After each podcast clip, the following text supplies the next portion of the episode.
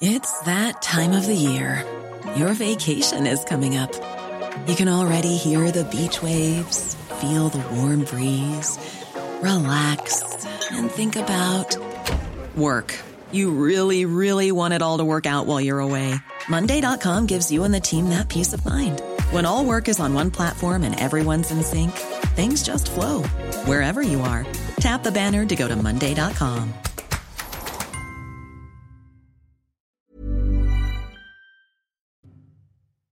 C'est News, il est 5h59. Merci d'être avec nous. La matinale, c'est parti. À la une, la question qu'on est nombreux à se poser. Y aura-t-il de nouvelles restrictions pour Noël? L'épidémie de Covid se développe à nouveau malgré la vaccination. Reportage dans un instant.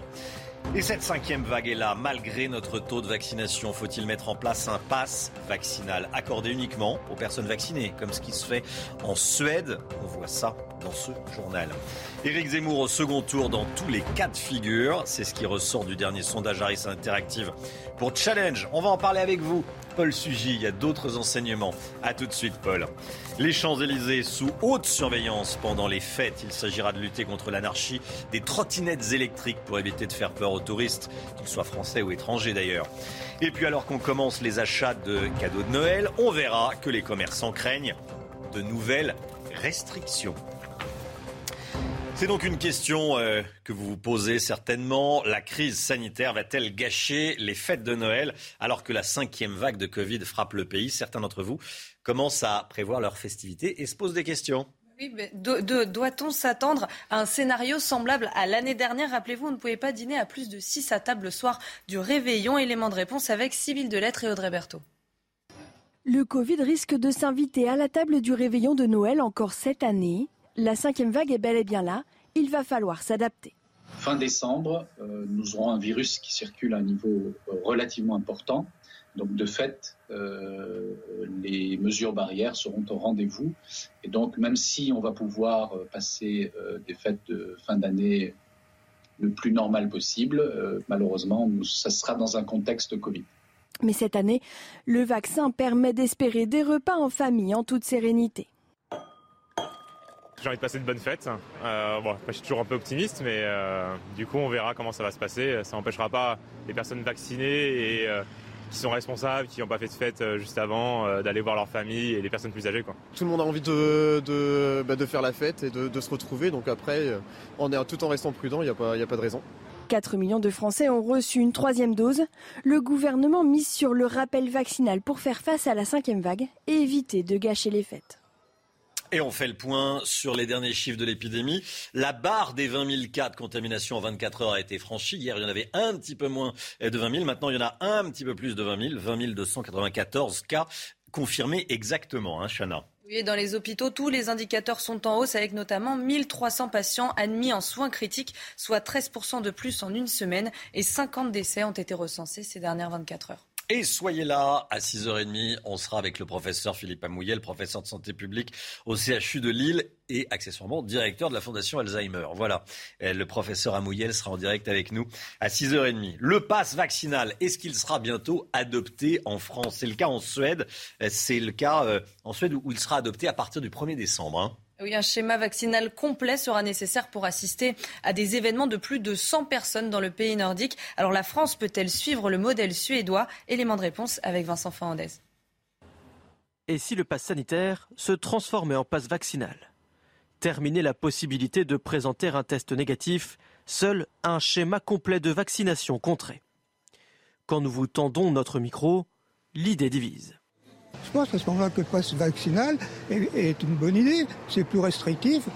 Il faut, quand même être conscient. C'est pas tout le monde en fait qui va payer pour, euh, pour les gens qui sont à risque. Les gens qui sont à risque, ils doivent se faire vacciner s'il faut.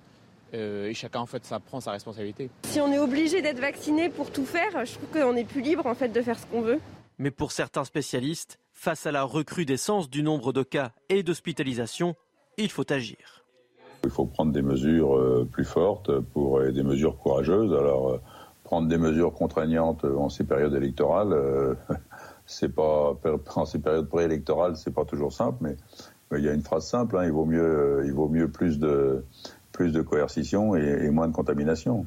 En parallèle, Les experts insistent sur l'importance de garder les gestes barrières et d'aérer les pièces, même avec des températures de plus en plus fraîches. Cette euh, proposition de Jean-Luc Mélenchon qui veut rétablir la gratuité des tests pour tous. Le candidat France Insoumise était chez nos confrères de TF1 hier soir. Selon lui, les tests payants sont une source d'inégalité entre vaccinés et non vaccinés, Chana. Hein. Oui, puisque je vous le rappelle, aujourd'hui, sans prescription médicale, un test PCR coûte 44 euros, un antigénique 22 euros. En revanche, si vous êtes vacciné, c'est gratuit. Écoutez Jean-Luc Mélenchon. Pour la qualité de nos fêtes de fin d'année, il faut rétablir le test gratuit. Parce que pour l'instant, ceux qui sont vaccinés, vous pouvez faire le test gratuitement, mais si vous ne l'êtes pas, vous ne pouvez pas le faire gratuitement. Mais on s'en fout de savoir qui est vacciné ou pas. Ce qu'on veut savoir, c'est qui est malade ou pas. Donc je crois que pour la qualité de nos relations, à la fin de l'année, il faut rétablir le test gratuit pour que chacun ben, prenne sa responsabilité. Voilà. Éric Zemmour au second tour dans tous les cas de figure, dans tous les scénarios du dernier sondage Harris Interactive pour Challenge. On va le regarder en détail ensemble, ce sondage, dans l'hypothèse où Xavier Bertrand est le candidat de, la droite. Éric Zemmour euh, obtient 17%, Emmanuel Macron 23%, Marine Le Pen est à 16%, Xavier Bertrand à 14%. Et voici la suite des, de ce sondage. Arnaud Montebourg, 2%, 1% pour Nicolas Dupont-Aignan. Je vous laisse regarder euh, les autres. Dans l'hypothèse où c'est Valérie Pécresse euh, qui est la, candidate, Valérie Pécresse obtient 10%. Marine Le Pen toujours à 16, Éric Zemmour à 17, le président de la République à 24%. Et voici la suite. Voilà. Et puis dans l'hypothèse où c'est Michel Barnier euh, qui serait le, le, candidat de la droite, Michel Barnier 10%, Marine Le Pen à 16, Éric Zemmour à 18, président de la République à 24. Et on regarde ensemble euh, la suite. Pour le second tour, Emmanuel Macron l'emporterait en revanche dans tous les cas de figure, avec 59% euh, des voix s'il devait affronter Éric Zemmour. 59-41. En face de Marine Le Pen, Emmanuel Macron n'obtiendrait que, euh, entre guillemets, 56% face à Marine le Pen. Voilà ce résultat en détail. On ajoute euh, qu'il y a une marge d'erreur située entre 1,4 et 2,5 points. On est complet. Paul Sugy, euh, dites-nous, Éric Zemmour ne, faiblit pas, il est au second tour dans tous les cas de figure. Hein. On a absolument tout dit, c'est magnifique, mais hein effectivement, dans, ce sondage, il y a quelques enseignements. En fait, effectivement, Emmanuel Macron semble le seul pour le moment à tirer son épingle du jeu dans cette période qui est encore une période de pré-campagne, hein, puisque on ne connaît pas encore évidemment le candidat naturel des Républicains. Et puis, euh, bien sûr, euh, Éric Zemmour ne sait pas encore entièrement présenté, c'est-à-dire qu'il n'a pas encore. Il a dit je suis candidat à la présidence de la République. En tous les cas, ce qui ne fait pas les, les affaires d'Éric Zemmour, Zemmour, c'est qu'il est moins bien placé au second tour face à Emmanuel Macron que sa rivale Marine Le Pen. Et bien sûr, ça, euh, c'est euh, le principal argument que celle-ci met en exergue en disant je suis mieux placé euh, qu'Éric Zemmour pour potentiellement battre Emmanuel Macron. Alors, Donc là, non. Bah si, si, là pour le coup, Marine Le Pen continue d'être mieux. Ah oui, pour le second tour. Pour le second tour. Hmm. Le problème, c'est qu'elle se qualifie pas pour le moment pour ce second tour, mais elle peut continuer de dire, hmm. ça reste moi la candidate qui sera le mieux rassemblée en cas de second tour euh, pour ensuite unir nos forces dans, dans la bataille. Alors Xavier Bertrand, qui répète lui aussi à l'envie qu'il est le mieux placé pour battre Emmanuel Macron, alors semble être le candidat qui ferait le meilleur score possible au second tour, mais il ne bat pas toujours, il ne bat toujours pas, pardon, le président de la République, puisqu'il il serait à 46% et le président de la République à 56 en cas de second tour Bertrand Macron. Et de toute façon, Bertrand a baissé dans les, dans les sondages et en fait même tous les candidats euh, de la droite, euh, quels qu'ils soient, baissent. Donc ce qu'on voit, c'est que mm. cette primaire qui dure et qui n'en finit pas, malgré les efforts d'unité mis en avant lors de ces débats à fleur et moucheté, eh bien aujourd'hui pour l'instant défavorise le Parti des Républicains. Merci Paul, restez bien avec nous. L'événement politique de la semaine, c'est le débat des candidats LR. Ça sera dimanche soir sur CNews en simultané sur Europe 1. À l'occasion de cet événement, on vous propose chaque jour le portrait d'un des cinq candidats. Aujourd'hui, le portrait de Valérie Pécresse, candidate à la présidence de la, République, actuellement euh, présidente de la région Île-de-France. Chana. Hein. oui, après avoir occupé plusieurs fonctions en politique, elle estime que son heure est venue ainsi que celle des femmes. Johan Usaï. Valérie Pécresse a grandi en politique dans l'ombre de Jacques Chirac. D'abord conseillère à l'Élysée de l'ancien président, elle parvient à se faire élire députée en 2002 Très vite, elle gravit les échelons et devient incontournable à droite lorsqu'à peine élu, Nicolas Sarkozy l'appelle au gouvernement. Aujourd'hui, son objectif est clair, devenir la première femme présidente de la République. Moi, je suis une femme qui fait. Euh, mon surnom dans ma région, c'est la Dame de Fer, F-A-I-R-E. Et, euh, et, je cherche à faire et pas à plaire. Donc euh, c'est un peu ma singularité. Ancienne ministre du Budget, elle a fait de la réduction de la dette publique son cheval de bataille. Mais c'est sur la sécurité et l'immigration que Valérie Pécresse a musclé son discours. Elle n'hésite plus désormais à faire le lien entre immigration, insécurité et terrorisme et propose l'expulsion de tous les étrangers fichés pour radicalisation. L'année dernière, le nom de Valérie Pécresse circulait comme potentiel successeur d'Édouard Philippe. Elle jure qu'elle n'a jamais voulu être Premier ministre d'Emmanuel Macron. Son seul objectif est bien de prendre sa place. Voilà, et ce sont près de 150 000 adhérents, les républicains, qui pourront voter pour choisir leur candidat à la présidentielle. À titre de comparaison, ils étaient 80 000 le 25 septembre, donc il y a eu une, une poussée des, des, adhésions pour pouvoir voter à cette primaire, ce congrès des républicains, à cette primaire des républicains. Soyez là à 8h15, Laurence Ferrari va recevoir Philippe Juvin, l'un des cinq candidats. Philippe Juvin sur CNews dans la matinale. Les Champs-Élysées sous haute surveillance pour les fêtes dans le viseur de la préfecture de police, notamment les trottinettes électriques, Chana. Hein. oui, puisque entre rodéo, mmh. conduite sur les trottoirs et sur les routes, le comportement de certains utilisateurs met en danger commerçants, touristes et riverains. Avec l'arrivée massive des touristes prévus pendant les fêtes de fin d'année, la préfecture décide de serrer la vis. Explication de Reda Emrabi. Ces scènes se sont multipliées ces dernières années. Des trottinettes à vive allure naviguant autour des Champs-Élysées, provoquant l'exaspération des riverains et des commerçants. Et chaque fois, il y a eu des blessures ici. Hein. Avec, si, si, si, il y a des passants, ils rentrent dedans. Les trottinettes, vous les voyez euh, rouler ou sur le, la, la route directement, ou sur les trottoirs. Face à ce fléau, la préfecture de Paris annonce booster les verbalisations des usagers ainsi qu'une interdiction temporaire de circulation des trottinettes entre 22h et 6h du matin jusqu'au 30 janvier prochain, du rond-point des Champs-Élysées jusqu'à la place de l'Étoile. Un bon début pour la maire du 8e arrondissement qui réclame néanmoins des mesures supplémentaires, notamment la géolocalisation des trottinettes pour baisser leur vitesse les opérateurs ont la possibilité de géolocaliser donc leurs engins et ils pouvaient euh, réduire la, la vitesse euh, dans n'importe quel, quel, endroit. Euh, cela se fait donc à Lyon. Une décision prise à l'approche des fêtes, alors que la fréquentation de l'avenue des Champs-Élysées double en fin d'année. Balance ton bar, c'est un nouveau hashtag, vous l'avez peut-être vu passer sur les réseaux sociaux. Depuis un mois, des personnes, principalement des femmes, racontent avoir été agressées après avoir été droguées, à leur, à leur insu bien sûr, dans des bars ou dans des boîtes de nuit. Hein. Et face à ce phénomène qui prend de l'ampleur, la nouvelle procureure de Paris a annoncé hier l'ouverture d'une enquête. Reportage de Reda Emrabi et Francesco Caravelli. Sur les réseaux sociaux, les victimes racontent presque toutes la même histoire. La consommation anodine d'une boisson, puis, au bout du verre, le trou noir, aucun souvenir. Des personnes droguées, notamment en GHB, et à leur insu, et parfois sexuellement agressés. Si bien que le hashtag Balance ton prend une ampleur considérable, dénonçant certains établissements, notamment les boîtes de nuit. En réponse, les patrons de discothèques disent préparer un plan d'action communiquer auprès de nos adhérents, parce que c'est essentiel euh, d'informer, d'expliquer de, à nos adhérents que ça arrive et bien plus vite et que ça n'arrive pas qu'aux autres. Donc on va accompagner, on va être proactif sur le sujet. On a un congrès euh, la semaine prochaine. Euh, bien sûr que ce, ce sujet va être à l'ordre du jour et traité. Face à ce phénomène, la procureure de Paris demande l'ouverture d'une enquête.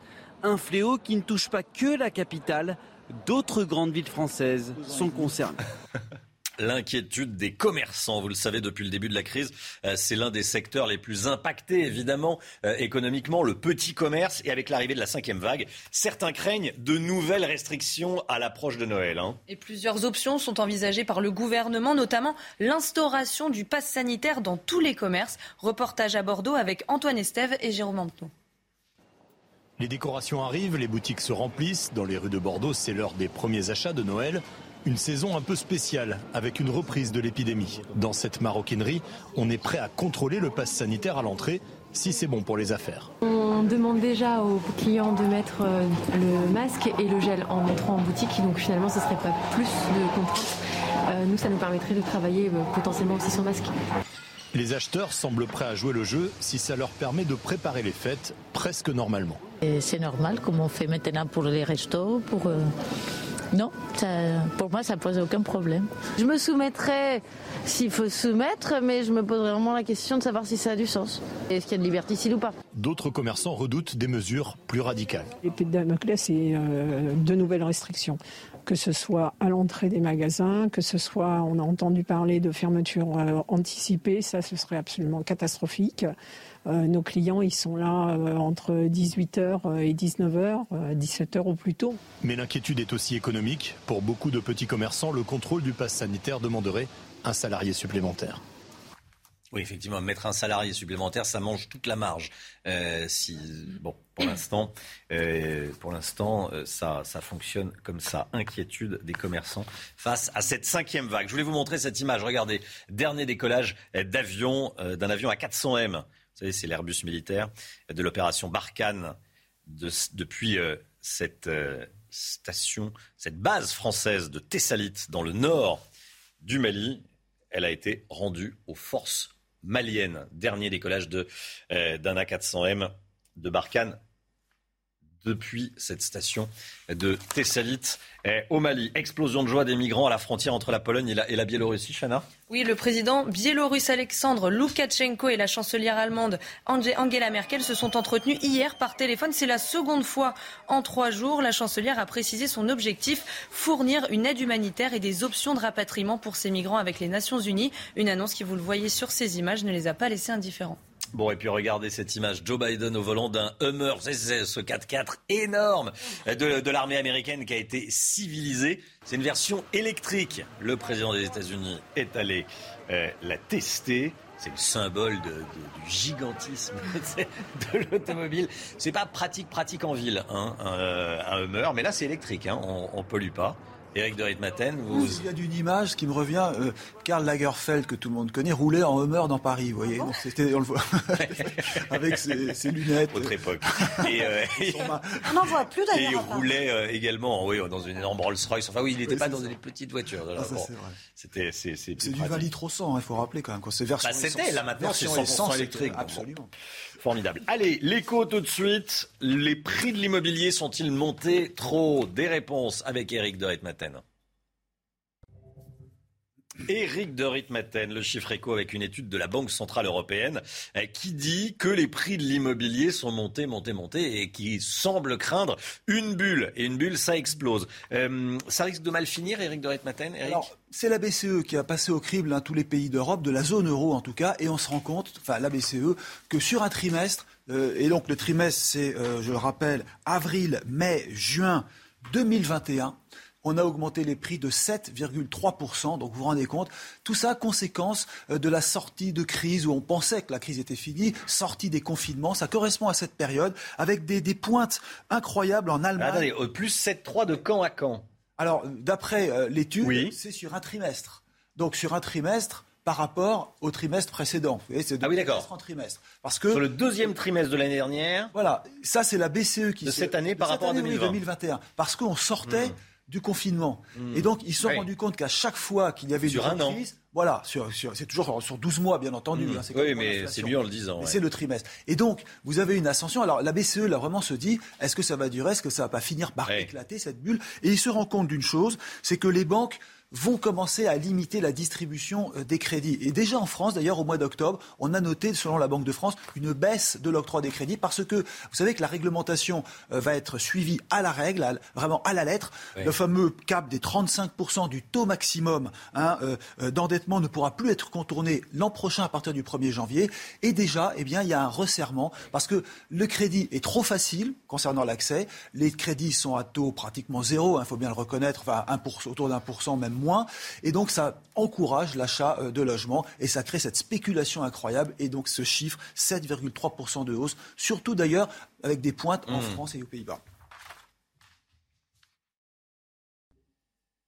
C'est News, il est 6h19. Restez bien avec nous. Bon réveil à tous. Dans un instant, le temps avec Alexandra Blanc. Il va faire froid la semaine prochaine.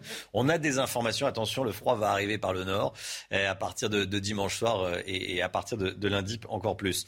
Et puis, euh, dès 6h30, Éric Zemmour est-il censuré? Il y a des réservations de salles qui s'annulent. J'allais dire comme par miracle au dernier moment. Est-ce qu'il est censuré? Pourquoi est-ce que certains ne veulent pas euh, recevoir Eric Zemmour? Est-ce qu'il fait peur? Euh, On en parle dès le début du journal de 6h30. Restez bien avec nous sur CNews. À tout de suite. CNews 6h26, toute l'actu sport et euh, tout d'abord du foot avec l'OM qui s'en sort plutôt bien. Les Marseillais n'auront pas de retrait de points au classement de Ligue 1, bien sûr, après les débordements contre le PSG le 24 octobre dernier. Hein. Oui, mais en revanche, ils joueront sans public pour la réception euh, de 3 dans 10 jours. Souvenez-vous, des projectiles avaient été lancés sur les tireurs de corner parisiens et un spectateur était entré sur la pelouse. Et puis du rugby à deux jours du match face à la Nouvelle-Zélande. La France annonce aujourd'hui la, composition de l'équipe. Hein. Le sélectionneur Fabien Galtier dévoilera à midi quels joueurs affronteront les All Blacks samedi au Stade de France après deux victoires face à l'Argentine et la Géorgie. L'équipe de France devra rester concentrée pour gagner face au triple champion du monde. 6h27, le temps tout de suite. Il y a du brouillard, vous le voyez derrière moi.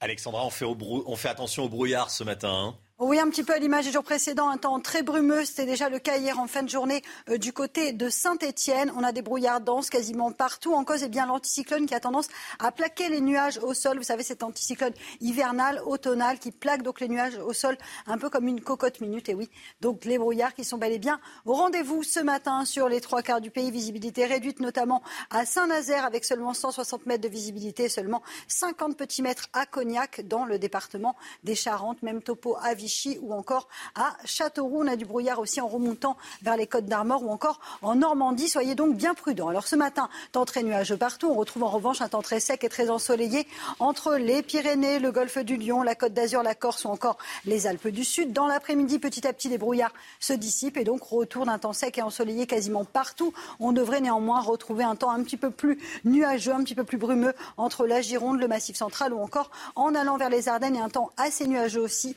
euh, le nord du pays. Les températures, températures correctes ce matin, conforme normal, 4 en moyenne à Rennes ou encore pour le Pays Basque, déjà 12 degrés sur la côte d'Azur. Et dans l'après-midi, eh bien, les températures restent conformes au normal, en moyenne de 13 à 14 degrés sur la façade ouest. En revanche, c'est un petit peu frais, euh, notamment à Nancy ou encore à Strasbourg, avec en moyenne de 9 à 10 degrés. Vous aurez 20 degrés en Corse. Pour la suite du programme, un temps plutôt calme, beaucoup de brouillard le matin, des nuages également euh, sur les régions du nord pour vos journées de vendredi et de samedi après-midi avant un changement de temps prévu à partir de dimanche. Sachez qu'il va faire froid la semaine prochaine avec des températures dignes d'un mois de décembre. C'est News, il est 6h29. Bienvenue à tous. Merci d'être avec nous. À la une, ce matin, la campagne d'Éric Zemmour marquée par des réservations de salles annulées. Son équipe dénonce des procédés scandaleux. Dernier cas en date. À Londres, nos informations et votre analyse. Paul Sugy. À tout de suite, Paul. Une ligne du métro aérien parisien visée à Bobigny par des délinquants qui jettent des pavés. On s'est rendu sur place. Dans un mois et une semaine, c'est Noël. Est-ce qu'on se dirige vers de nouvelles restrictions On sera en direct dans un instant avec le professeur Amouyel, professeur de santé publique au CHU de Lille. Bonjour professeur et à tout de suite. Une loi va nous permettre de changer plus facilement notre assurance de prêt immobilier. De grosses économies pourront être réalisées, vous allez voir. Et puis la mairie de Paris est-elle en train de tuer le commerce de centre-ville en bloquant la circulation dans certaines rues? Certaines boutiques ferment et ne rouvriront pas. Éric Zemmour, persona non grata à Londres. La Royal Institution de Londres a annulé la réservation de la salle qui était prévue pour demain soir, vendredi 18h. C'est finalement ailleurs que se tiendra la rencontre entre Éric Zemmour et ses supporters outre-Manche. La salle a finalement refusé la venue de, l'essayiste. Hein. oui, son équipe parle d'une décision injustifiée et annonce qu'elle va porter plainte. Les explications d'Anthony Favali. Le revirement s'est produit 48 heures seulement avant la rencontre entre Éric Zemmour et la communauté française de Londres. La Royal Institution a décidé d'annuler la réservation de ses locaux pour accueillir l'événement. Une réservation effectuée dans un délai très court, se justifie-t-elle. L'affaire a été confiée à un avocat britannique pour demander réparation. Ça fait deux semaines hein, que c'est organisé, ça fait même plus de deux semaines que c'est organisé, que la facture est payée, euh, que les détails euh, sont, vus, les détails techniques. Les accréditations médias étaient faites. Euh, les invitations étaient envoyées. Ce n'est pas la première fois que l'entourage de l'essayiste rencontre des difficultés à louer une salle. À Vannes, le 30 octobre dernier, son déplacement avait dû être annulé. La ville de Genève, où il doit bientôt se rendre, a d'ores et déjà annoncé qu'elle ne mettrait pas ses salles municipales à disposition. Certains courants de pensée sont jugés fondamentalement infréquentables, inacceptables, et dès lors on cherche à les censurer. On théorise même la légitimité de leur censure en disant si on entend ce courant de pensée, ça va déstabiliser la vie publique, ça va déstabiliser la démocratie. Donc on, instrumentalise la référence à la démocratie pour faire taire ceux qui sont en désaccord avec l'idéologie dominante. L'équipe d'Éric Zemmour assure que la conférence londonienne se déroulera bien ce vendredi à 18h, dans un lieu qui sera annoncé aujourd'hui, en début de soirée. Paul Sugy, est-ce qu'on peut dire qu'Éric Zemmour est censuré?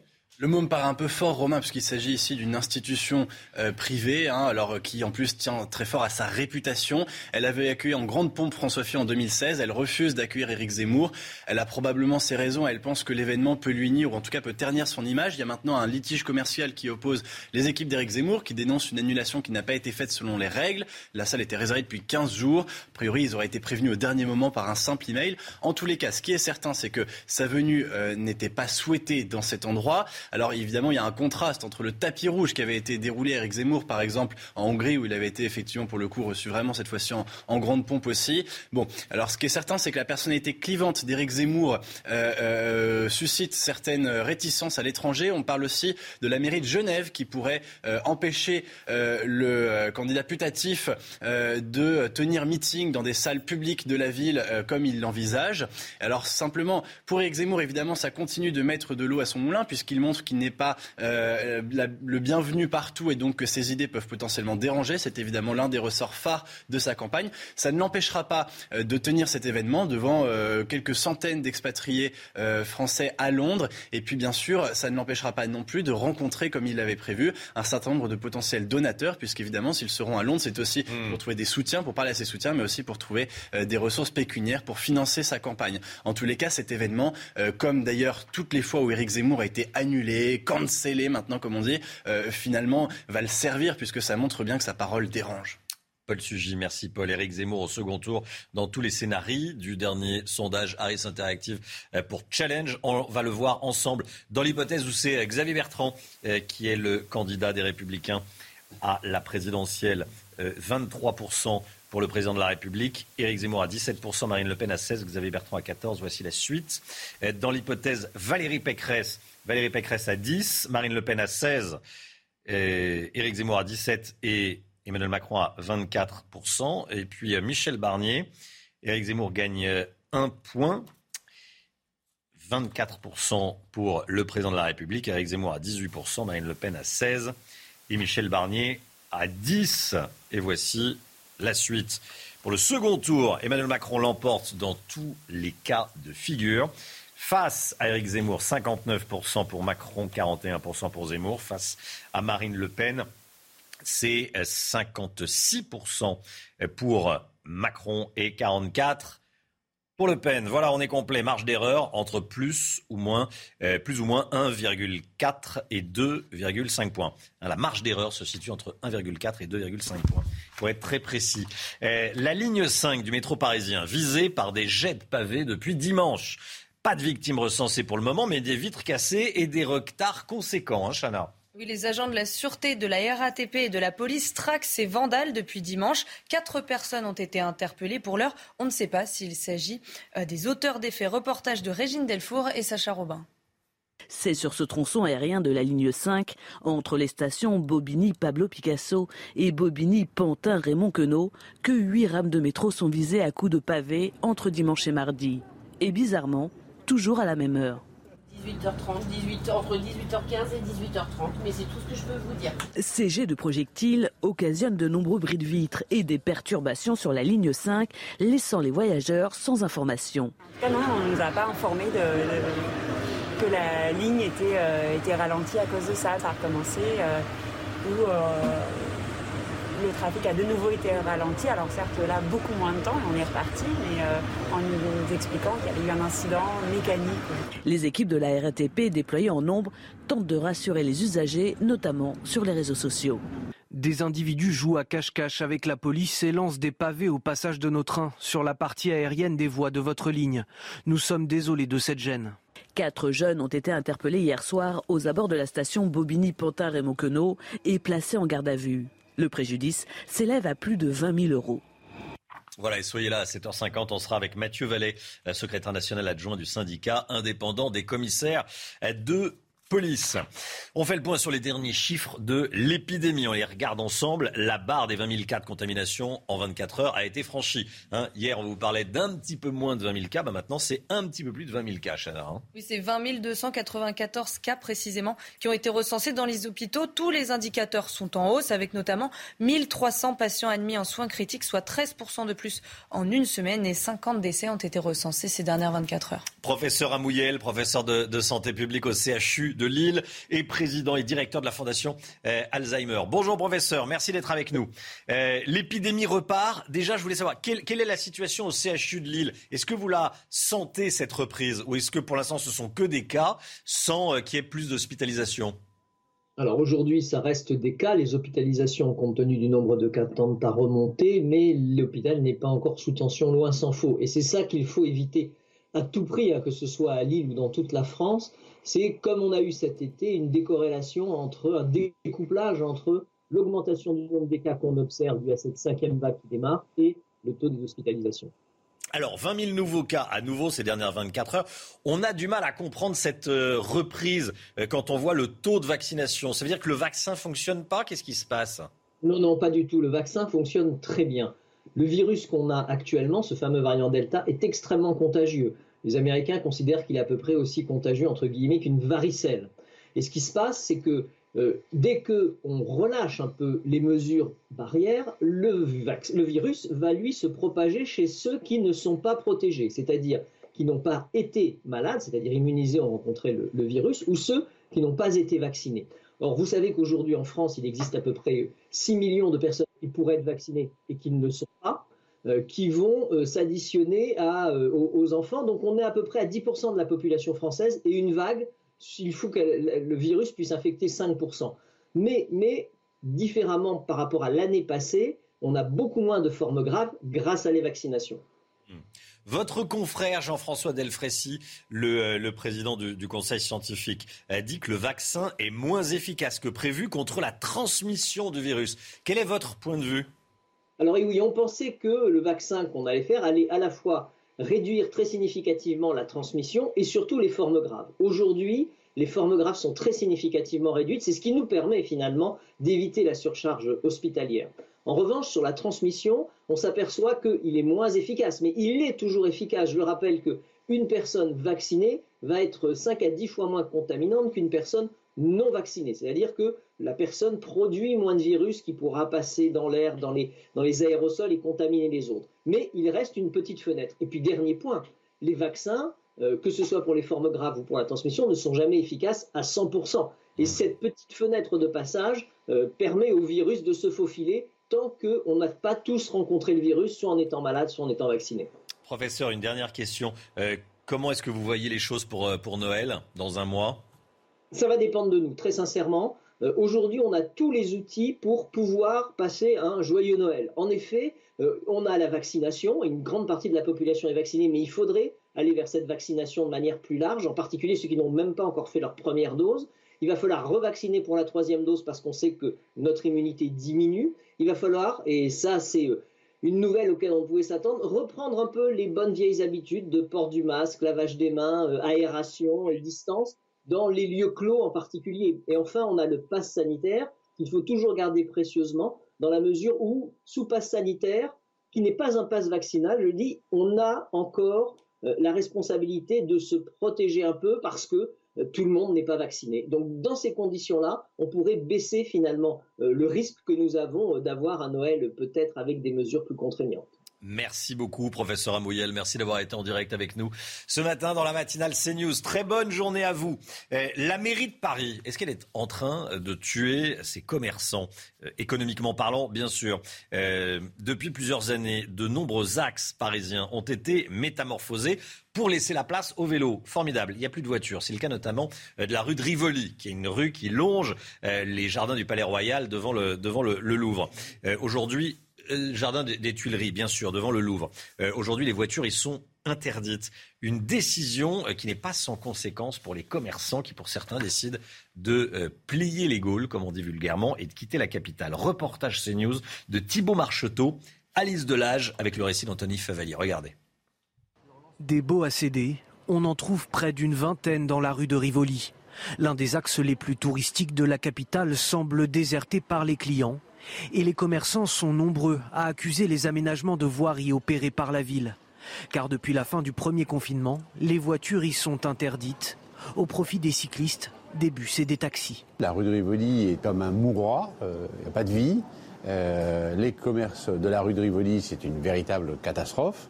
On nous met des obstacles euh, à la venue de nos clients dans Paris on, met, on change la commercialité de nos fonds de commerce, on a eu quand même un an et demi sans touristes étrangers. Il aurait fallu laisser les franciliens être les touristes parisiens. À notre micro, certains franciliens nous confirment avoir déjà rebroussé chemin avec leur voiture. C'est-à-dire que nous, on n'est pas de parisiens même, on vient de banlieue. On a souhaité venir en voiture dans Paris même et c'était vraiment impossible. Donc on a préféré se rabattre sur des centres commerciaux qui étaient à distance. Les commerçants parisiens redoutent désormais la création d'une zone à trafic limité qui s'étendra à l'hypercentre de la capitale à partir du second semestre 2022. Voilà, si on veut une ville, euh, si on veut une ville sans, euh, sans commerce, ça pose vraiment euh, des problèmes. Les commerces de centre-ville, c'est un problème dans, de nombreuses villes, dans de nombreuses villes, notamment dans la capitale. entre 5 et 7 millions de personnes ont bénéficié de l'aide alimentaire en 2020, soit près de 10% de la population française. C'est le bilan du dernier rapport du Secours catholique. parmi elles, les profils les plus représentés sont les couples avec enfants et les mères isolées, hein. Oui, le niveau de vie médian des personnes aidées par euh, le Secours catholique s'établit cette année à 537 euros, soit presque deux fois moins que le seuil de pauvreté en France. Voilà, et si vous voulez aider, vous aviez l'adresse, hop, elle a disparu, mais c'est secourcatholique.org. La voilà, elle réapparaît, euh, si vous voulez aider, bien sûr. Euh, révolution dans le monde du crédit immobilier. Écoutez bien, vous avez peut-être un crédit IMO. une proposition de loi est examinée aujourd'hui en commission par l'Assemblée nationale. Ça va tout changer. Hein. Et oui, puisqu'elle prévoit la possibilité de de changer, d'assurance emprunteur à tout moment. Objectif, simplifier cette démarche qui aujourd'hui euh, relève du parcours du combattant. Les explications de Civil de Lettres. C'est la promesse d'une économie de plusieurs milliers d'euros pour les ménages. Comment? En changeant son assurance emprunteur et faisant marcher la concurrence. Car aujourd'hui, 88% des contrats sont proposés par les banques elles-mêmes à des tarifs souvent plus élevés que les acteurs alternatifs. La résiliation est possible, mais seulement à la date anniversaire du contrat, en prévenant l'établissement deux mois à l'avance. Des contraintes qui pourraient disparaître avec une proposition de loi étudiée aujourd'hui. Elle permettrait de le faire à tout moment. À la clé des économies importantes, exemple pour un couple salarié de 35 ans qui emprunte 300 000 euros sur 25 ans. L'assurance bancaire s'élève à 18 750 euros contre 5 804 euros pour une délégation d'assurance, soit presque 13 000 euros d'économie. Pour un jeune actif qui emprunterait seul 150 000 euros sur 25 ans également, l'économie peut presque atteindre 7 000 euros. Si cette proposition est votée, elle pourrait en ah, il y a eu un petit souci sur le, sur le reportage. Bref, vous avez compris qu'on peut faire de grosses économies en renégociant euh, son assurance emprunteur. Le sport, tout de suite, avec l'OM qui s'en sort plutôt bien, vous allez comprendre. Les Marseillais s'en sortent plutôt bien parce qu'ils n'auront pas de retrait de points au classement de Ligue 1 après les débordements contre le PSG le 24 octobre dernier. En revanche, ils joueront sans public euh, pour euh, quand ils recevront 3 dans 10 jours. Hein. Oui, souvenez-vous, des projectiles avaient été euh, lancés sur les tireurs de corner parisiens et un spectateur était entré sur la pelouse. L'instant musique, comme tous les matins, il est 7h moins le quart. On vous emmène en forêt pour un magnifique euh, clip de soprano. S'appelle Forest. Le chanteur marseillais qui nous parle du droit à la différence en faisant référence au film Forest Gump. On regarde.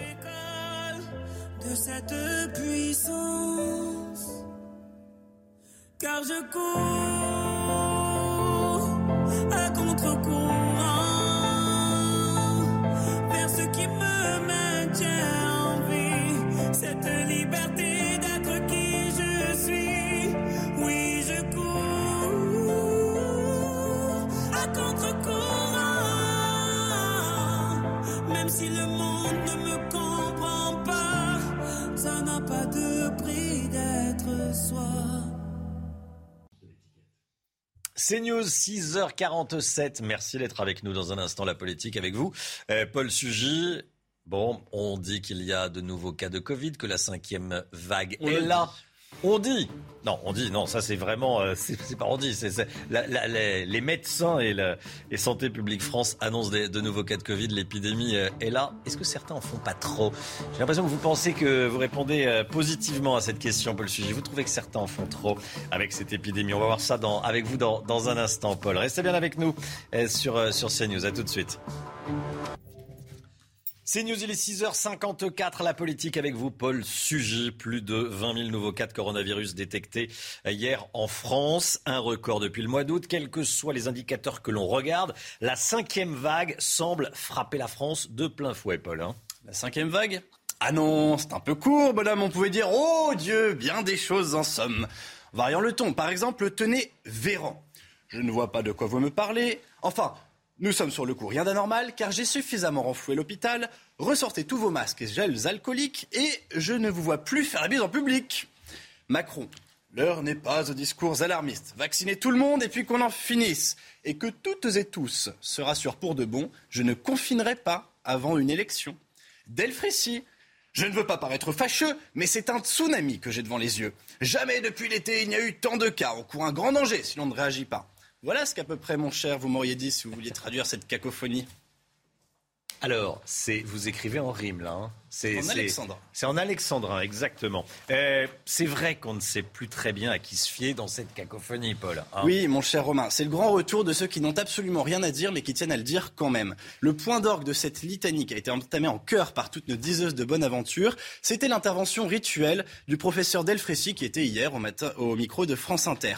Donc ça constitue le point culminant de cet exercice de style d'un genre nouveau. Toute la difficulté du jeu est de paraître combinatoire, car il faut inquiéter l'auditeur, il faut lui faire mesurer la responsabilité historique qui pèse désormais sur ses épaules, puisque le destin du pays entier est suspendu maintenant à une poignée de main en trop ou à une troisième dose en moins, tout en restant prudent bien sûr, car le propre des prophéties médicales ces derniers temps, c'est d'avoir le mauvais goût de ne pas toujours se réaliser.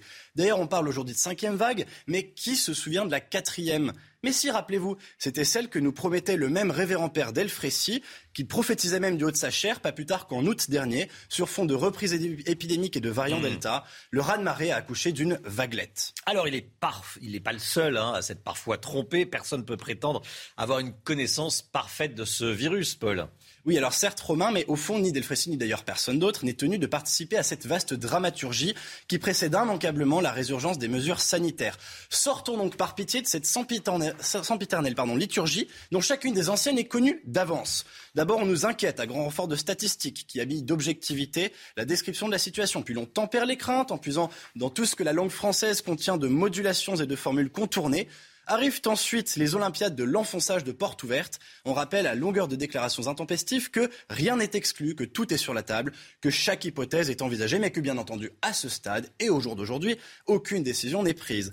Alors que l'on garde donc les hypothèses, les craintes, les scénarios, les farandoles de statistiques et de fausses certitudes pour ceux que cela regarde, et que l'on médite un peu plus sur le reproche qu'Albert Camus reprochait déjà en 1946 dans cet célèbre article, il disait c'est cela justement que je ne puis pardonner à la société politique contemporaine, qu'elle soit une machine à désespérer les hommes. Ça, c'est de l'édito. Merci beaucoup, Paul Sugy. Alors, je suis désolé, hein, euh, dès le début du journal de 7 heures, on va revenir sur les derniers chiffres qui peuvent en inquiéter certains. Visiblement pas vous, mais 20 000 nouveaux cas, euh, l'épidémie qui, arrive. Voilà. Est-ce qu'on en fait trop? Est-ce qu'on n'en fait pas assez?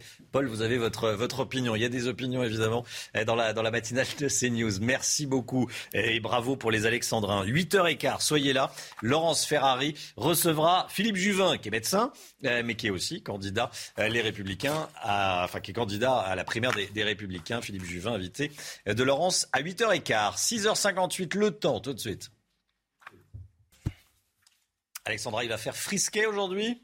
Euh, oui, euh, notamment sur les régions de l'Est, mais c'est vrai que le brouillard, hein, c'est vraiment l'élément le plus important ce matin, avec un temps brumeux ce matin, notamment en Bretagne, mais dans l'après-midi, on va de nouveau avoir des conditions belles, sèches et ensoleillées grâce au retour de conditions météo anticycloniques. Et puis ce qu'il faut retenir, eh bien, c'est que le froid arrive, première offensive hivernale de cet hiver euh, 2021, avec l'arrivée du froid dimanche par les côtes de la Manche. Ça va concerner l'ensemble du pays. On va avoir de la bise, hein, ce vent de nord-est qui a tendance à rafraîchir l'atmosphère et les températures seront dignes d'un mois de décembre et ça commence donc à partir de dimanche tout au long de la semaine prochaine. Alors ce matin, beaucoup de brouillard, excepté autour du golfe du Lion, sur les Alpes ou encore au pied des Pyrénées où là le soleil est bel et bien au rendez-vous. Mais dans l'après-midi, petit à petit, l'anticyclone grignote les nuages et donc au programme un temps sec et ensoleillé quasiment partout. Quelques nuages qui devraient néanmoins persister cet après-midi, principalement entre la Gironde, les régions centrales ou encore les Ardennes, avec un temps assez lumineux sur la Bretagne ou encore sur la façade ouest du pays et puis toujours du vent autour du golfe du Lion, donc notamment cet après-midi avec donc un temps sec et ensoleillé entre les Alpes et la Côte d'Azur. Les températures, températures plutôt douces ce matin, conformes au normal, 4 à Paris, 4 degrés également pour le Pays Basque, pas de gelée ce matin, 12 à Nice et dans l'après-midi, eh bien, les températures seront contrastées, 13 à 14 degrés sur la façade ouest, 9 à 10 degrés euh, sur le nord-est du pays et puis pour la suite du programme, temps très nuageux pour les journées de vendredi et de samedi sur les régions du nord, plein soleil partout ailleurs avant l'arrivée du froid prévu à partir dimanche.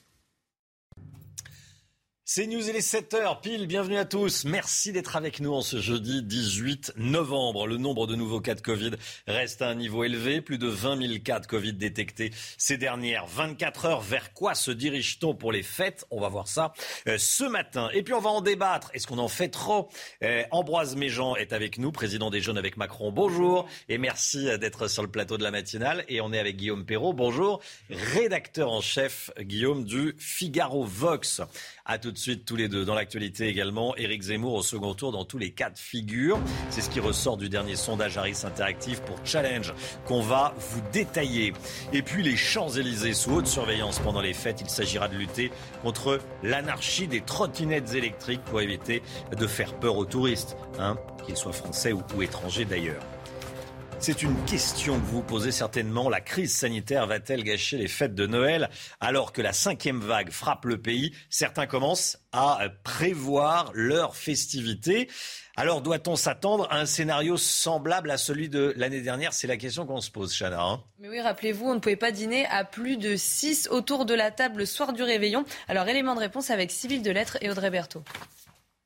Le Covid risque de s'inviter à la table du réveillon de Noël encore cette année. La cinquième vague est bel et bien là. Il va falloir s'adapter. Fin décembre, euh, nous aurons un virus qui circule à un niveau euh, relativement important. Donc de fait, euh, les mesures barrières seront au rendez-vous. Et donc même si on va pouvoir passer euh, des fêtes de fin d'année le plus normal possible, euh, malheureusement, nous- ça sera dans un contexte Covid. Mais cette année, le vaccin permet d'espérer des repas en famille en toute sérénité. J'ai envie de passer de bonnes fêtes. Euh, bon, je suis toujours un peu optimiste, mais euh, du coup, on verra comment ça va se passer. Ça n'empêchera pas les personnes vaccinées et euh, qui sont responsables, qui n'ont pas fait de fête juste avant, euh, d'aller voir leur famille et les personnes plus âgées. Quoi. Tout le monde a envie de, de, bah, de faire la fête et de, de se retrouver. Donc après, on est, tout en restant prudent, il n'y a, pas- y a pas de raison. 4 millions de Français ont reçu une troisième dose. Le gouvernement mise sur le rappel vaccinal pour faire face à la cinquième vague et éviter de gâcher les fêtes. Et on regarde ensemble le tableau de bord, les derniers chiffres de l'épidémie. Plus de 20 000 cas de contamination en 24 heures, Chana. hein. Oui, 20 294 exactement ont été recensés ces dernières 24 heures. Dans les hôpitaux, tous les indicateurs sont en hausse, avec notamment 1300 patients admis en soins critiques, soit 13% de plus en une semaine et 50 décès ont été recensés ces dernières 24 heures. Les Champs-Élysées sous haute surveillance pendant les fêtes dans le viseur de la préfecture de police, notamment les trottinettes électriques. hein. Oui, puisqu'entre rodéo, conduite sur les trottoirs ou sur la route, le comportement de certains utilisateurs met en danger commerçants, touristes et riverains. Avec l'arrivée massive des touristes prévus pendant les fêtes de fin d'année, la préfecture décide de serrer la vis. Euh, La maire LR du 8e arrondissement de Paris apporte des précisions. Écoutez. les opérateurs ont la possibilité de géolocaliser donc leurs engins et ils pouvaient euh, réduire la, la vitesse euh, dans n'importe quel, endroit. Euh, cela se fait donc à Lyon. C'est un des adjoints de Mme Hidalgo qui m'a donné cette idée et depuis, j'ai demandé qu'on adopte euh, cette géolocalisation par euh, les opérateurs sur les engins qui sont euh, à disposition euh, des usagers. Voilà, et on en parlera avec Mathieu Vallet euh, du syndicat des euh, indépendants des commissaires de, police à 7h50. Le face-à-face Ambroise Méjean et Guillaume Perrault. Rebonjour à tous les deux. Éric Zemmour euh, va à Londres. Il y sera demain. La Royal Institution de Londres annule la réception d'Éric Zemmour, la location de la salle, pour faire clair. C'est une attaque contre la, la démocratie. Qu'est-ce qui se passe, Guillaume Perrault? Quel est votre point de vue? Jusqu'ici, c'est Marine Le Pen qui était habituée à subir ce genre de désagréments, parfois en France, assez souvent à l'étranger. C'est une entreprise privée, mais je ne pense pas que juridiquement elle soit en, en- en mesure, elle soit en droit de faire ce qu'elle a fait. Elle a pris un Alors engagement. l'équipe a- de, de- Oui. d'Éric Zemmour dit que ça se passe aussi en France. Alors il n'y a pas d'annulation, mais il a des difficultés pour euh, louer certaines salles. Alors oui, bien sûr.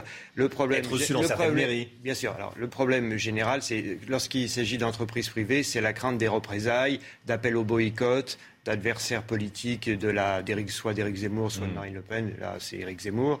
Et donc, euh, euh, le- l'entrepreneur fait un calcul froid. En général, il se dit j'ai plus d'inconvénients que de gains dans cette affaire, Mm. et je me retire, même si je dois indemniser. Bon, ça c'est pour l'aspect purement juridique. Après, il y a l'aspect moral, évidemment, qui est celui de l'équité de traitement entre les différents candidats. Il n'est pas normal, euh, je le dis nettement, que certains candidats soient obligés, parce que leurs idées déplaisent à certains, euh, de euh, euh, organiser leur campagne dans des conditions logistiques beaucoup plus acrobatiques que les candidats plus, plus traditionnels. Ambroise Méjean, euh, les jeunes avec Macron. Tiens, vous êtes propriétaire d'une salle. Vous la louez ou pas, Éric Zemmour, pour un meeting? Si cette salle a vocation à accueillir des événements politiques et qu'elle reçoit l'entièreté des candidats du spectre politique, je ne vois pas de raison de ne pas la louer à Éric Zemmour. Je pense même qu'on pourrait lui proposer un débat à l'intérieur de cette salle. Ce qui m'intéresse euh, dans cette polémique, je trouve que c'est dommage, c'est qu'on a la sensation que euh, ça donne une espèce de, de- d'envie, enfin, que Éric Zemmour puisse être censuré. Et c'est, euh, je pense, dommage dans le débat public parce que euh, il existe aujourd'hui, il y a un certain nombre de Français qui euh, s'apprêtent à vouloir euh, voter pour lui. Et donc, euh, plutôt que de donner cette impression de censure, on ferait mieux de le combattre sur le fond. Et c'est ce qu'on s'attache à faire parce que moi, je ne partage pas grand-chose avec Éric- Éric Zemmour, si ce n'est euh, rien du tout. Mhm. Mais euh, je préfère débattre avec lui plutôt que de l'empêcher de parler. On va regarder le, le tout dernier euh, sondage. Il est au second tour dans tous les cas de figure. Euh, sondage Harris Interactive euh, pour Challenge. Euh, si c'est Xavier Bertrand, 17%. Euh, vous allez voir tous les, tous les cas de figure. Xavier Bertrand, Valérie Pécresse, euh, Michel Barnier, ça c'est la, la, la suite. Et en revanche, il perd au second tour. C'est Emmanuel Macron qui, qui, qui l'emporte. Ça se maintient, hein, cette, cette candidature et cette place de Zemmour au, au second tour, Guillaume Perrault. Ça se maintient, mais Marine Le Pen ne s'effondre pas. Non. Marine Le Pen ne s'effondre pas. C'est ça qui me paraît notable ces derniers jours, ces dernières semaines, c'est qu'on est dans la marge d'erreur quand même. Mm. Entre les deux, 1%, bon, on est dans la marge d'erreur. Et Zemmour-Le Pen, ça fait euh, 35%, quoi. Oui, oui, 30, c'est euh, un tiers, c'est un tiers énorme. des voix. Alors, en ce qui concerne la, la, la candidate- le- le- la question centrale, qui est de savoir est-ce que Éric Zemmour devancera toujours Marine Le Pen ou est-ce qu'elle va arriver à se rétablir? Euh, On pouvait penser c'était que, que c'était irréversible, que l'avance d'Éric Zemmour était irréversible, puisque Marine Le Pen avait, trop déçu euh, ses électeurs pour toutes les raisons qu'on a euh, souvent évoquées euh, sur votre plateau. Elle montre quand même une capacité de résistance. Et donc la question que je me pose, c'est est-ce que l'électorat populaire, qui pour le moment lui est encore fidèle, va se dire, grâce à l'aiguillon d'Éric Zemmour, on retrouve la Marine Le Pen dont on, dont on rêvait, qu'on espérait. Et donc cette espèce de, de- de concurrence inattendue, de saine émulation, de leur point de vue, permettrait à Marine Le Pen finalement de, de, une Marine Le Pen droitisée de survivre à la concurrence d'Éric Zemmour Là, il y a une vraie question. c'est oui. pas évident, on peut pas répondre à ça pour le moment. Ambroise Méjean, euh, les deux, ça fait plus que ça fait plus que- qu'Emmanuel Macron. Oui, les deux, ça fait plus qu'Emmanuel Macron. Mais quand, S'il y en a un des deux qui se retire, quand vous regardez, euh, pas. alors ça, on n'en sait rien parce qu'on ne sait pas si l'électorat des deux est fongible, mais euh, quand vous regardez le résultat du second tour, vous voyez quand même que les Français, euh, face à un candidat qui est d'extrême droite, parce que dans les deux cas, les Français considèrent que ces candidats sont d'extrême droite. D'ailleurs, c'est aussi euh, peut-être une des raisons pour lesquelles la, la dynamique d'Éric Zemmour s'est un peu essoufflée. Vous regardez l'enquête du Cevipov qui porte sur 10 000 personnes. Quand on demande aux Français de classer sur une échelle de 0 à 10, 10 étant le plus à droite les candidats à la présidentielle, il obtient exactement la même note que Marine Le Pen, c'est-à-dire 8,9 sur 10. Et donc cette stratégie qui tente de faire croire qu'Éric Zemmour, malgré ses outrances, serait un candidat un peu moins à droite que Marine Le Pen, ne fonctionne pas dans l'opinion. Et c'est peut-être aussi ce qui explique qu'il a atteint aujourd'hui un plafond de verre dans ses sondages, voire même qu'il recule dans certains, parce que vous, vous citez euh, ceux de Challenge, mais la semaine dernière, il y a certains sondages où il était repassé derrière Marine Le Pen. Enfin, ça se joue à touche-touche. Il y a une marge d'erreur entre d'erreur. 1,4 et Mais 2,5 pour Quoi qu'il arrive, ce qui est intéressant, c'est qu'au second tour, on constate que les Français, une majorité de Français, euh, euh, votent pour le président de la République parce que face aux outrances et face aux propositions de l'extrême droite, il y a euh, toujours des Français qui sont présents pour euh, répondre euh, et, euh, et défendre le président de la République. David Lisnard est le nouveau président de l'Association des maires de France. C'est le maire de Cannes, c'est un LR. Le président de la République a reçu hier 1000 maires à, à l'Elysée. Il fallait le pass sanitaire hein, pour rentrer, je précise. Euh, on va écouter ce qu'a dit Emmanuel Macron. Je suis convaincu de notre capacité à nous projeter et à regarder loin. Résister à une telle pandémie, résister pour que la pauvreté ne, ne gagne pas du terrain, pour que le chômage diminue en sortie de crise, pour qu'on vaccine comme notre nation n'avait jamais su le faire. Tout ça, ce sont les soutiens de terrain qui l'ont fait. Mais tout ça doit nous donner une confiance en nous-mêmes pour aborder l'avenir. Voilà, le président de la République qui, euh, qui parle aux maires. L'année dernière, il n'y avait pas eu, euh, évidemment, de, de- de discours et de, et de réception. C'est une victoire pour les Républicains, Guillaume Perrault, euh, l'élection de, de David Lisnard? Parce qu'il y avait un candidat de- pour euh, Emmanuel Macron. Alors, c'était une compétition, c'était une compétition interne à la droite, puisque les deux candidats étaient de droite. Mais un centriste. Oui, oui, le centre droit, centre droit. Mais il y avait, il y avait deux, deux lignes très clairement distinctes. Et là, c'est la droite qui veut pas gouverner avec Emmanuel Macron et qui, qui est dans, qui se situe nettement dans l'opposition face à Macron, qui a gagné par rapport à celle qui est disposée à, à- à gouverner avec Macron et à entrer dans sa majorité. L'AMF, c'est pas rien. C'est quoi l'association des maires de France? Ça a été créé en 1907. Donc c'est pas, ça date pas d'hier. C'est la plus ancienne, à ma connaissance, des, des associations représentatives des élus, qui représentent les élus. C'est un groupe de pression euh, qui est bipartisan, c'est-à-dire que c'est pas, on peut pas interpréter uniquement la victoire de l'ISNAR en termes politiques. C'est-à-dire que la- le corps électoral, c'est 36 000 maires. Ils sont en majorité à, à droite et au centre, parce que les petites communes sont plus souvent à droite et au centre qu'à gauche. Et quand vous regardez le bureau de l'Association des maires de France, vous avez toujours des représentants de la gauche. Charras, Michel Charras, a été inamovible trésorier de l'Association des maires de France pendant des années, une figure du mitterrandisme, alors que le président était RPR. Et il faut aussi garder ça à l'esprit. C'est pas, on ne peut pas en faire uniquement une lecture politique. Cela dit, c'est quand même une victoire pour la droite euh, non Macron compatible pour le moment. Ambroise, Méjean Je lis les choses euh, un peu différemment. Déjà parce qu'au sortir des élections euh, municipales, on nous avait expliqué que la majorité présidentielle et ceux qui étaient euh, capables de travailler avec le président de la République étaient absolument inexistants sur le territoire français. Et on s'est rendu compte hier qu'ils représentaient près de 40% des électeurs de l'AMF. 40% contre 60%, c'est pas si euh, éloigné. Surtout quand, euh, et vous venez de le souligner, la liste de David Lisnard rassemblait effectivement les Républicains, mais aussi le Parti Socialiste, le Parti Communiste, Europe Écologie Les Verts, avait reçu le soutien du Front National et d'Éric Zemmour. Et donc, vous avez face à ce patchwork un peu improbable avec euh, des dinosaures de la politique, hein, André Léniel, le premier vice-président de l'Association des maires de France, qui est maire de sa ville depuis euh, 30 ans,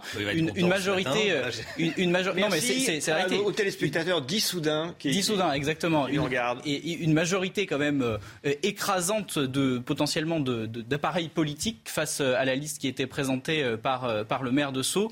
Euh, 40%, c'est pas rien. Et ça montre aussi que, contrairement à ce qu'on pense, la majorité présidentielle n'est pas si effacée que ça de- du territoire. L'épidémie de Covid, euh, on ouvrait ce journal avec ces nouveaux chiffres, 20 000 nouveaux cas. On commence à penser à Noël. Est-ce qu'on en fait trop? Paul Sugy a fait un édito à 6h50 très remarqué euh, qui tente à penser, hein, vous pensez Paul qu'on en fait un petit peu trop, qu'on fait peur, qu'on en parle trop, qu'on fait peur euh, aux commerçants qui sont en train de faire leur stock. Enfin, j'espère qu'ils les ont déjà fait euh, pour, euh, pour, pour Noël. Euh, Un, un avis, Guillaume Perrault? Alors moi, j'ai une grande, inféri- peur, une grande infériorité par rapport à Paul. Je vais m'exprimer en prose. Oui. et, et... Parce que vous étiez en, en- en alexandrin tout à l'heure. oui. Parce que, parce J'espère que- que vous étiez là Paul 6h50. était, était en vert, donc je ne peux pas lutter sur ce terrain. Je le dis nettement aux téléspectateurs, je m'en excuse.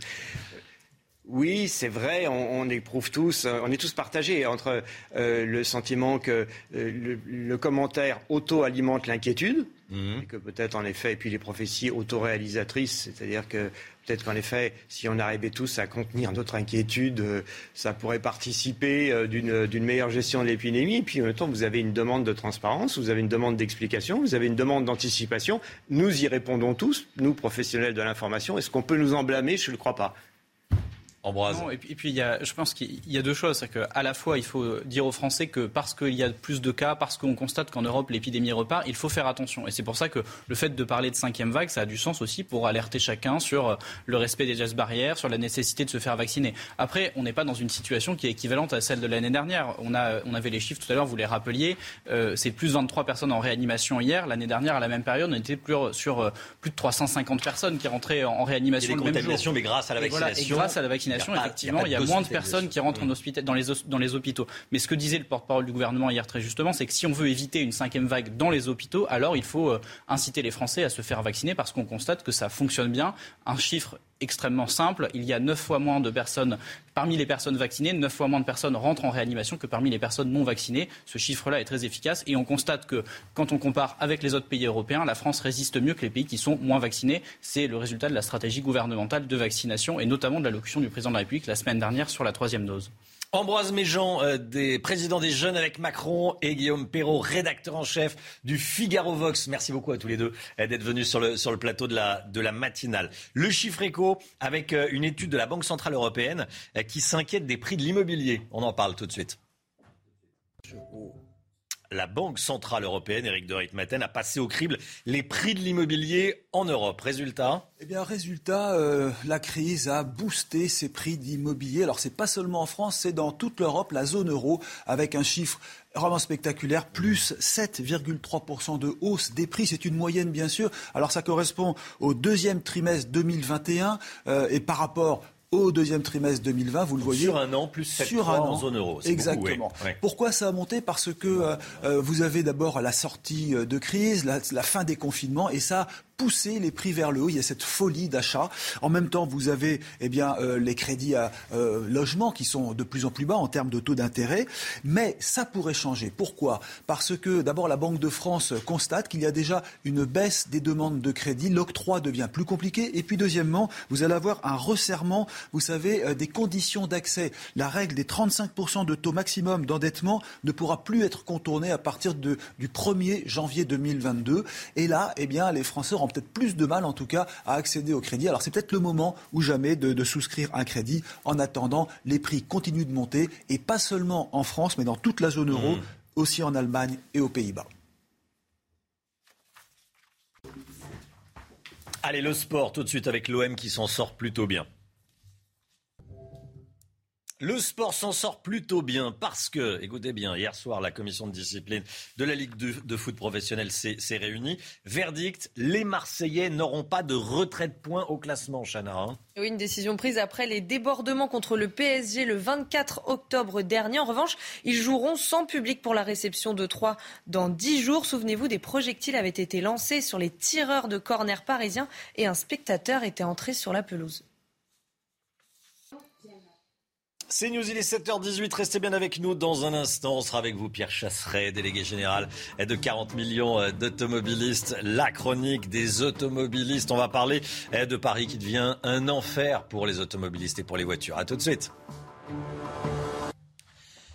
C'est News, il est 7h24, c'est votre rendez-vous, le rendez-vous des automobilistes, le point de vue des automobilistes. Pierre Chasseret, bonjour. Bonjour. Ce matin, on revient sur une double annonce de la mairie de Paris qui va faire froid dans le dos aux plusieurs millions d'automobilistes qui roulent dans la capitale. Une voie du périphérique va être neutralisée pendant les Jeux Olympiques. Pour les athlètes, pour les journalistes, pour les organisateurs. Une voie réservée notamment. Hein. Ça promet des moments de folie sur la route. Alors aujourd'hui, c'est le Beaujolais nouveau. Moi, je vais vous parler d'autres bouchons.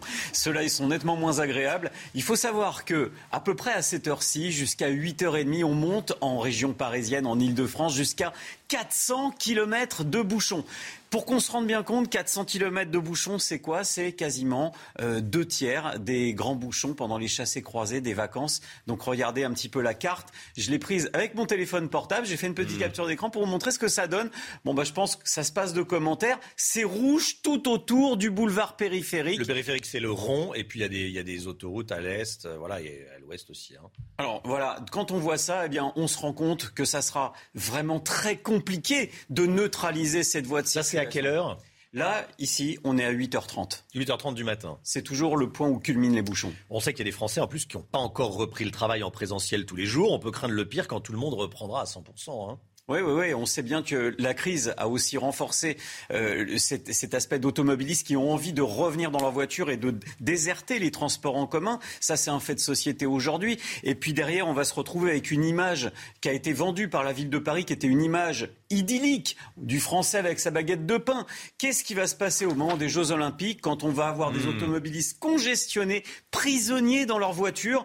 Enlever une voie de circulation quand on voit ces images, on se dit que c'est tout simplement humainement, pas possible. Et attendez, il y a la deuxième, la double annonce, la deuxième mauvaise nouvelle, c'est que cette voie qui va être neutralisée pendant les Jeux Olympiques, eh bien ça y est, la ville de Paris vient de l'annoncer, elle va être neutralisée aussi après les Jeux Olympiques. Il n'y aura jamais de retour à la normale? Ce sera fini. C'est en tout cas la volonté de la ville de Paris. Alors on a vu qu'il y a une concertation du côté de la région Île-de-France pour faire en sorte de préserver cette voie de circulation sur le boulevard périphérique. Je vous, en je vous en passe aussi des vertes et des pas mûres avec la, ville de Paris qui veut mettre des passages piétons en place sur le mmh. boulevard périphérique, abaisser la vitesse à 50 km heure. Et là, on se dit qu'on a quand même un problème. Alors j'ai regardé, début 2021, la ville de Paris avait lancé une concertation déjà pour savoir ce que les utilisateurs du périphérique pensaient de ce projet. Eh bien, ils s'étaient déjà prononcés majoritairement contre. Alors, à quoi sert cette mesure de la ville de Paris?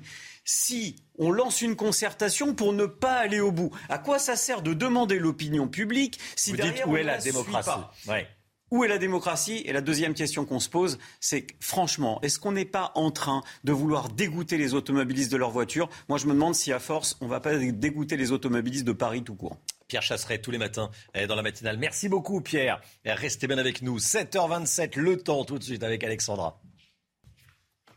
Alexandra, vous nous emmenez à Saint-Véran. C'est l'un des plus beaux villages, si ce n'est le plus beau des Hautes-Alpes. Oui, regardez ces images avec donc des conditions météo très agréables prévues aujourd'hui. Un temps partiellement nuageux ce matin, mais dans l'après-midi, le soleil sera au rendez-vous avec une température de 6 degrés qui est donc, qui est donc conforme au normal de saison. Un temps très brumeux partout ailleurs. Beaucoup de brouillard ce matin.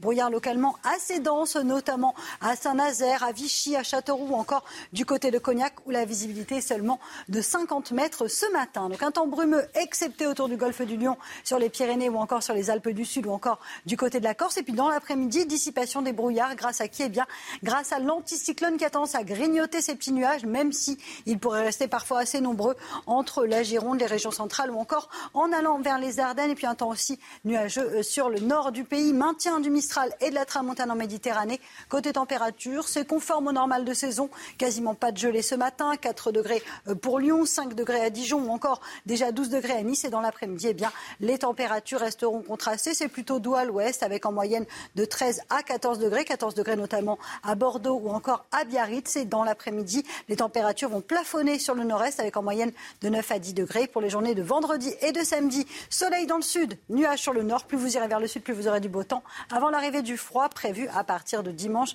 la semaine prochaine pourrait vraiment s'annoncer hivernale. C'est News, il est 7h30. Merci d'être avec nous en ce jeudi 18 novembre. Restez bien sur CNews. La ligne 5 du métro parisien visée par des jets de pavés depuis dimanche.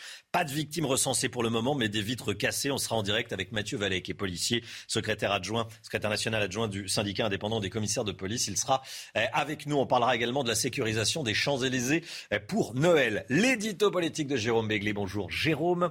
On va parler dans un instant de l'élection de David Lisnard, le maire Les Républicains de Cannes, à la tête de l'Association des maires de France. Est-ce que c'est une défaite, un camouflet pour le président de la République Emmanuel Macron? On verra ça avec Jérôme dans un instant.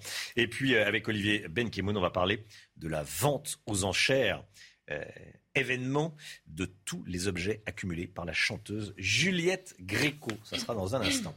Éric Zemmour, persona non grata à Londres. La Royal Institution de Londres a annulé la réservation de sa salle par Éric Zemmour. La réception était prévue demain soir, ça sera dans une autre salle, mais ça a été euh, annulé pour des raisons euh, politiques. La salle a été refusée, a refusé la venue de l'essayiste. Euh, son équipe parle d'une décision injustifiée et annonce qu'elle va porter plainte.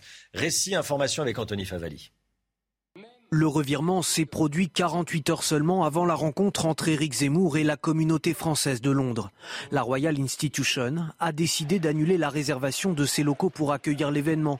Une réservation effectuée dans un délai très court, se justifie-t-elle. L'affaire a été confiée à un avocat britannique pour demander réparation. Ça fait deux semaines hein, que c'est organisé, ça fait même plus de deux semaines que c'est organisé, que la facture est payée, euh, que les détails euh, sont, vus, les détails techniques, les accréditations médias étaient faites. Euh, les invitations étaient envoyées. Ce n'est pas la première fois que l'entourage de l'essayiste rencontre des difficultés à louer une salle. À Vannes, le 30 octobre dernier, son déplacement avait dû être annulé. La ville de Genève, où il doit bientôt se rendre, a d'ores et déjà annoncé qu'elle ne mettrait pas ses salles municipales à disposition. Certains courants de pensée sont jugés fondamentalement infréquentables, inacceptables, et dès lors on cherche à les censurer. On théorise même la légitimité de leur censure en disant si on entend ce courant de pensée, ça va déstabiliser la vie publique, ça va déstabiliser la démocratie. Donc on, instrumentalise la référence à la démocratie pour faire taire ceux qui sont en désaccord avec l'idéologie dominante. L'équipe d'Éric Zemmour assure que la conférence londonienne se déroulera bien ce vendredi à 18h, dans un lieu qui sera annoncé aujourd'hui, en début de soirée.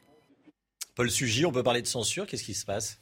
Faut se méfier des mots. La censure fait référence à une euh, interdiction légale euh, coordonnée. Ici, il s'agit d'une salle qui, pour des raisons qui tiennent à sa réputation, euh, refuse finalement de recevoir un candidat. Simplement, il faut aussi avoir à l'esprit que tout ce qui ne tue pas Éric Zemmour le rend plus fort. Et de fait, effectivement, personne ne peut le lui reprocher. Il va bien sûr mettre en scène ce, ce, cette nouvelle interdiction qui lui est opposée pour montrer qu'il est le candidat qui dérange. Voici le quotidien de dizaines de milliers de franciliens. La ligne 5 du métro parisien visée par des jets de pavés depuis dimanche. Pas de victimes recensées pour le moment, mais des vitres cassées et des retards conséquents. Euh, ça empoisonne la vie évidemment des, des franciliens, hein, Chana. Oui, les agents de la sûreté de la RATP et de la police traquent ces vandales depuis dimanche. Quatre personnes ont été interpellées. Pour l'heure, on ne sait pas s'il s'agit des auteurs des faits. Reportage de Régine Delfour et Sacha Robin. C'est sur ce tronçon aérien de la ligne 5, entre les stations Bobigny-Pablo Picasso et Bobigny-Pantin-Raymond Queneau, que huit rames de métro sont visées à coups de pavé entre dimanche et mardi. Et bizarrement, toujours à la même heure. 18h30, 18, entre 18h15 et 18h30, mais c'est tout ce que je peux vous dire. Ces jets de projectiles occasionnent de nombreux bris de vitres et des perturbations sur la ligne 5, laissant les voyageurs sans information. Non, on ne nous a pas informé de, de, que la ligne était, euh, était ralentie à cause de ça. Ça a recommencé euh, où euh, le trafic a de nouveau été ralenti. Alors certes, là, beaucoup moins de temps, on est reparti, mais euh, en nous expliquant qu'il y avait eu un incident mécanique. Les équipes de la RATP déployées en nombre tentent de rassurer les usagers, notamment sur les réseaux sociaux. Des individus jouent à cache-cache avec la police et lancent des pavés au passage de nos trains sur la partie aérienne des voies de votre ligne. Nous sommes désolés de cette gêne. Quatre jeunes ont été interpellés hier soir aux abords de la station Bobigny-Pantin-Raymond-Queneau et placés en garde à vue. Le préjudice s'élève à plus de 20 000 euros. Voilà, le policier, le policier Mathieu Vallet sera avec nous à 7h50. Les derniers chiffres de l'épidémie, la barre des 20 000 cas de contamination en 24 heures a été franchie. 20 294 cas précisément euh, recensés, hein, oui, dans les hôpitaux, tous les indicateurs sont en hausse avec notamment 1300 patients admis en soins critiques, soit 13% de plus en une semaine. 50 décès ont été recensés ces dernières 24 heures. Pour Jean-François Delfrécy, ce rebond euh, s'explique parce que le vaccin n'est pas assez efficace sur la transmission du virus. Écoutez la réaction du professeur Philippe Amouyel qui était avec nous à 6h30. Sur la transmission, on s'aperçoit qu'il est moins efficace, mais il est toujours efficace. Je le rappelle qu'une personne vaccinée va être 5 à 10 fois moins contaminante qu'une personne non vaccinée. C'est-à-dire que la personne produit moins de virus qui pourra passer dans l'air, dans les, dans les aérosols et contaminer les autres. Mais il reste une petite fenêtre. Et puis dernier point, les vaccins, euh, que ce soit pour les formes graves ou pour la transmission, ne sont jamais efficaces à 100%. Et cette petite fenêtre de passage euh, permet au virus de se faufiler tant qu'on n'a pas tous rencontré le virus, soit en étant malade, soit en étant vacciné. Voilà, le vaccin pas assez efficace pour les contaminations. Voilà ce qu'en pensait euh, le professeur Amouyel qui était en direct avec nous à 6h30. La politique avec vous, Jérôme Béglé. Bonjour, Bonjour. Jérôme. Le nouveau président de l'Association des maires de France, l'AMF, s'appelle David Lisnard. C'est le maire Les Républicains de Cannes. Il va remplacer François Barouin. Une fonction peu connue du grand public, mais qui reflète bien l'état d'esprit politique du moment Caramba, encore raté. Emmanuel Macron terminera son quinquennat comme il l'a commencé, sans relais ni attache dans les territoires.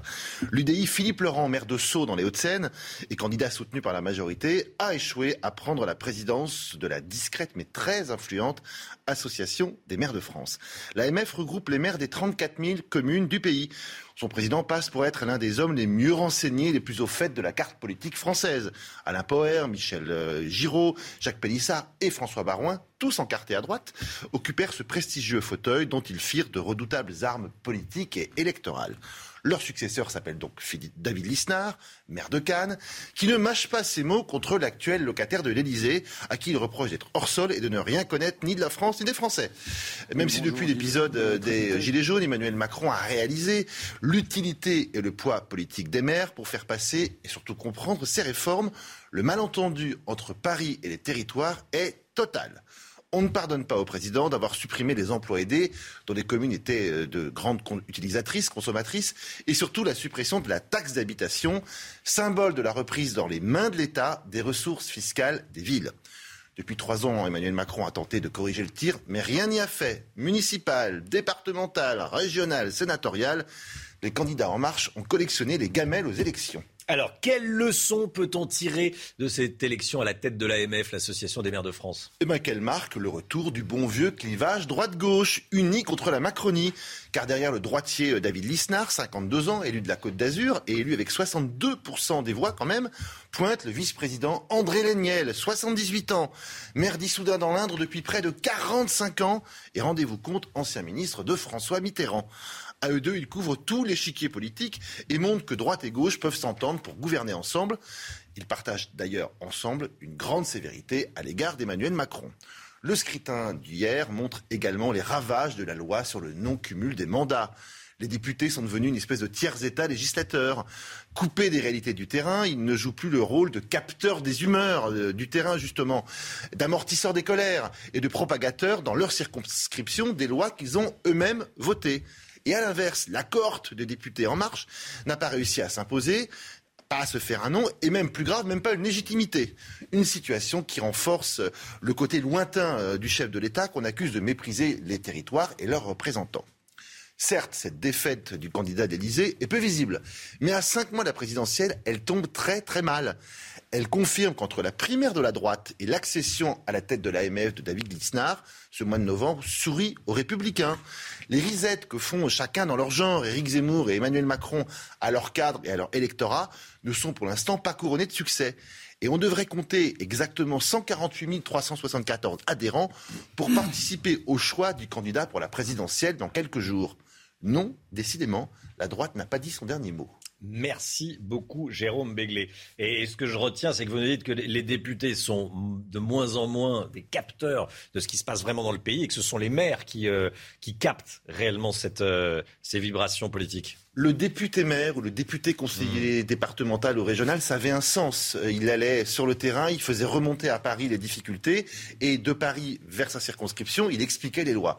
Aujourd'hui, comme on a coupé ce lien, on a coupé cette spécificité, mmh ils sont finalement un législateur qui ne sait plus très bien ce qui se passe chez lui. C'est un vrai problème et Emmanuel Macron en souffre de plus en plus au cours de ce quinquennat. Dans sa circo, dans sa circonscription. Merci beaucoup, Jérôme Béglé. Allez, l'économie, tout de suite, avec euh, Éric de Ritmaten. On va parler des, des milliards de la crise Covid. Éric de Ritmaten, le gouvernement a-t-il eu tort ou raison de lâcher autant de milliards durant la crise Covid? La réponse dans un rapport très détaillé de l'Institut des politiques publiques. Un rapport pour euh, rassurer, Éric? Écoutez, oui, enfin, c'est ce qu'il faut voir, c'est est-ce que la valse des milliards dont on parle depuis des mois et des mois, est-ce que ça n'a pas été finalement un vaccin contre la crise et est-ce que la France s'en est mieux sortie que les autres? Eh ben, c'est l'IPP qui a, enquêté l'Institut euh, des politiques publiques, qui est indépendant, qui est composé euh, de professeurs d'économie et c'est 240 milliards parce que depuis deux ans, c'est 240 milliards qui ont été euh, dépensés. Ça comprend chômage partiel, fonds de solidarité, exonération et prêts garantis. Donc voilà la dépense. Autrement dit, est-ce que cette ouverture des vannes a permis à l'État de ne pas sombrer ou d'aller encore plus au fond euh, du gouffre? Alors, l'étude dit, n'oublions pas, si on n'avait rien fait, on aurait eu des faillites en série. La Banque de France l'avait dit, rappelez-vous. Le chômage serait à 10%. Ça, c'était l'INSEE qui l'avait dit. Et le retour à la normale aurait demandé un an de plus. Donc, conclusion, qu'est-ce que vous en devinez Qu'est-ce que vous en concluez C'est que l'ouverture des vannes a été bénéfique à la France. Alors la France s'en sort renforcée et moins pauvre, c'est ça Alors Emmanuel Macron avait dit on est le pays qui a le plus dépensé pour justement sauver l'économie. Il n'a pas complètement raison parce que euh, d'autres pays, quand on regarde notamment en pourcentage de PIB, ont fait plus. Hein, les Pays-Bas, l'Espagne et l'Italie et le Royaume-Uni. Ça, ils ont dépensé plus en pourcentage de PIB. Par contre, c'est vrai par rapport à l'Allemagne, nous on a dépensé 9% et demi de notre PIB alors que l'Allemagne était à 8, mais c'est pas ça qu'il faut voir. Ce qu'il faut voir, c'est au final euh, l'addition sur le long terme et donc vous devinez quoi Le déficit. Et là, c'est important de voir les chiffres parce que en France, on sera cette année à 8% de déficit. Et l'an prochain, on devrait être à 5% d'après Olivier Dussopt, le ministre des Comptes publics. Mais quand vous regardez les autres pays, je rappelle, France, on sera à 5%, Allemagne sera à 1,4%, Pays-Bas 2,4% et la zone euro en moyenne 3%. Qu'est-ce que vous en concluez? C'est que la France a fait peut-être tout pour éviter le pire, mais qu'elle a alourdi son fardeau du déficit et de la dette, bien entendu. Et en fait, on est revenu un peu à la case départ. On avait un pays qui était déjà en mauvaise situation mmh. économique. On a remis les comptes, j'allais dire, presque à zéro, mais maintenant, il va falloir agir pour effacer cette dette et ces déficits, alors que d'autres pays sont, disons, sortis d'affaires. 7h43, Olivier Benkemoun s'installe. On va parler d'une vente aux enchères exceptionnelle. Vente aux enchères d'objets ayant appartenu à Juliette Gréco. C'est tout de suite. j'en ai bavé, pas vous mon amour. Il y a une petite musique. Il y a une petite musique. Juliette Gréco, trois jours de vente aux enchères, démarre aujourd'hui à Paris pour disperser les objets euh, ayant appartenu, les objets personnels de Juliette Gréco. Qu'est-ce qu'on trouve dans cette vente, Olivier D'abord, on trouve et on s'aperçoit que Juliette Gréco était une, euh, comment dire, une collectionneuse compulsive. Ah oui. Une collectionneuse compulsive. Elle collectionnait quoi vous Mais vous allez voir. Vu de la salle des ventes de Dro, voilà ce que ça peut donner. On a tourné ces images hier. Il y a un mmh. nombre d'objets impressionnants qu'elle a accumulé jusqu'à ses 93 parce qu'elle a disparu l'an dernier à 93 ans. Au total, 760 lots, des objets alors auxquels on ne s'attend pas. Par exemple, lié à l'enfance, regardez, des, des, peluches, parce qu'à chaque fois qu'on lui euh, offrait une peluche, elle, elle la gardait. Elle faisait du canevas. Il y a alors carte, Flying Blue, bon, euh, de Juliette Gréco, ça c'est euh, ça appartenait à son chien, un, petit collier. Ah, ils vendent tout, quoi. Ils vendent l'appartement. Des disques, oui, ils vendent, ils vendent tout, absolument. Des disques, des, sa collection de livres érotiques, un exemplaire dédicacé de, par bon, ça c'est plutôt marrant. Des dizaines de lettres, cartes, télégrammes, et un tableau, surtout un tableau, c'est la pièce un tableau qui ne l'a quitté jamais. Hmm. Ce tableau, c'est un tableau de Gainsbourg. Il en reste très peu. Il a été offert à ma grand-mère par Gainsbourg. Après qu'il ait brûlé la plupart de ses tableaux, il en restait très peu. Il représente sa sœur jumelle et lui. Ça, c'est vraiment très intime, l'enfance. Et pour ma grand-mère, c'était très important. Il a été longtemps dans le bureau de ma grand-mère, il a été longtemps dans sa chambre. Elle de trimbalait euh, là où elle avait envie qu'il soit. Et il bougeait. A priori, il n'y en, a plus que trois. Hein. Euh, il n'en reste que trois, puisqu'elle le disait. Ça a été brûlé. Alors, il y a aussi ces célèbres tenue euh, noire, puisque quand elle rentrait en, en, scène, elle disait euh, j'enfile, euh, j'enfile mon, mon, noir de mon noir de, de travail, donc smoking, c'est ce qui a dessiné sa, sa, silhouette. Il y a beaucoup de bijoux aussi, alors qu'elle n'en portait pas. Euh, une pochette, vous allez avoir une pochette sertie de, de diamants, voilà, offerte par Daryl Francis Zanuck, producteur américain de, de, mhm. Cléopâtre, avec qui elle a une, une romance. Parce que cette vente, qu'est-ce que c'est? Elle raconte la, la, la vie de Gréco, une vie d'histoire d'amour, de passion, de chansons, de romance et de chance. Et quand je dis la chance, c'est que Juliette Gréco adorait le casino. Et il y a cette médaille qu'elle ne quittait jamais. Qu'elle vous avez entendu l'histoire, elle a gagné son appartement au casino. Juliette Gréco était une très grande habituée des, des, casinos et elle gagnait une somme extrêmement importante en anciens francs qui lui permettra d'ailleurs d'acheter son premier appartement au 33 rue de Verneuil. Et euh, content. Voilà, et ça a été un de ses porte-bonheur pour aller, lorsqu'elle allait jouer, elle mettait toujours cette médaille sur elle. Elle savait que c'était un, c'était un vrai fétiche, en tout cas. C'est important. Ouais, Biarritz, mais alors ça, ça c'est une Gagner son appartement au casino, ça, ça vient de, je, je connaissais pas ça. Ouais, elle vient de Terre, de Taormina, parce que c'est des petits cadeaux qu'on, qu'on offrait aux, aux, aux, joueurs, mais je crois qu'elle a gagné à Biarritz, euh, Mm. au casino de Biarritz. Je vous demandais quel casino. Ouais, euh, bien sûr. Ça a gagné sa maison d'Ecmoville au casino de Qui ça, pardon? Françoise Sagan. Ah oui. Oui, évidemment. Euh, Elle a, elle a acheté sa maison avec une, euh, devant Pierre Berger qui m'avait raconté l'histoire euh, au casino de Deauville. Je crois qu'elle a misé sur le 7, c'est tombé, une grosse somme. Et avec ça, elle est allée acheter la maison d'Ecmoville qu'elle avait visitée deux jours avant. Ah, elle savait vivre. Ça ne nous arrive pas, nous. Hein. Non, ça, ça arrive rarement. Ça arrive rarement. Ça se raconte. Faut jouer gros aussi. Faut jouer gros. Ouais, faut jouer gros. En tout cas, pour Juliette Gréco, vous pouvez non pas jouer, mais, mais acheter des petites choses. Alors, donc, il y a, il y a- y a tous vous les prix. hein. achèteriez quoi dans cette vente, tiens?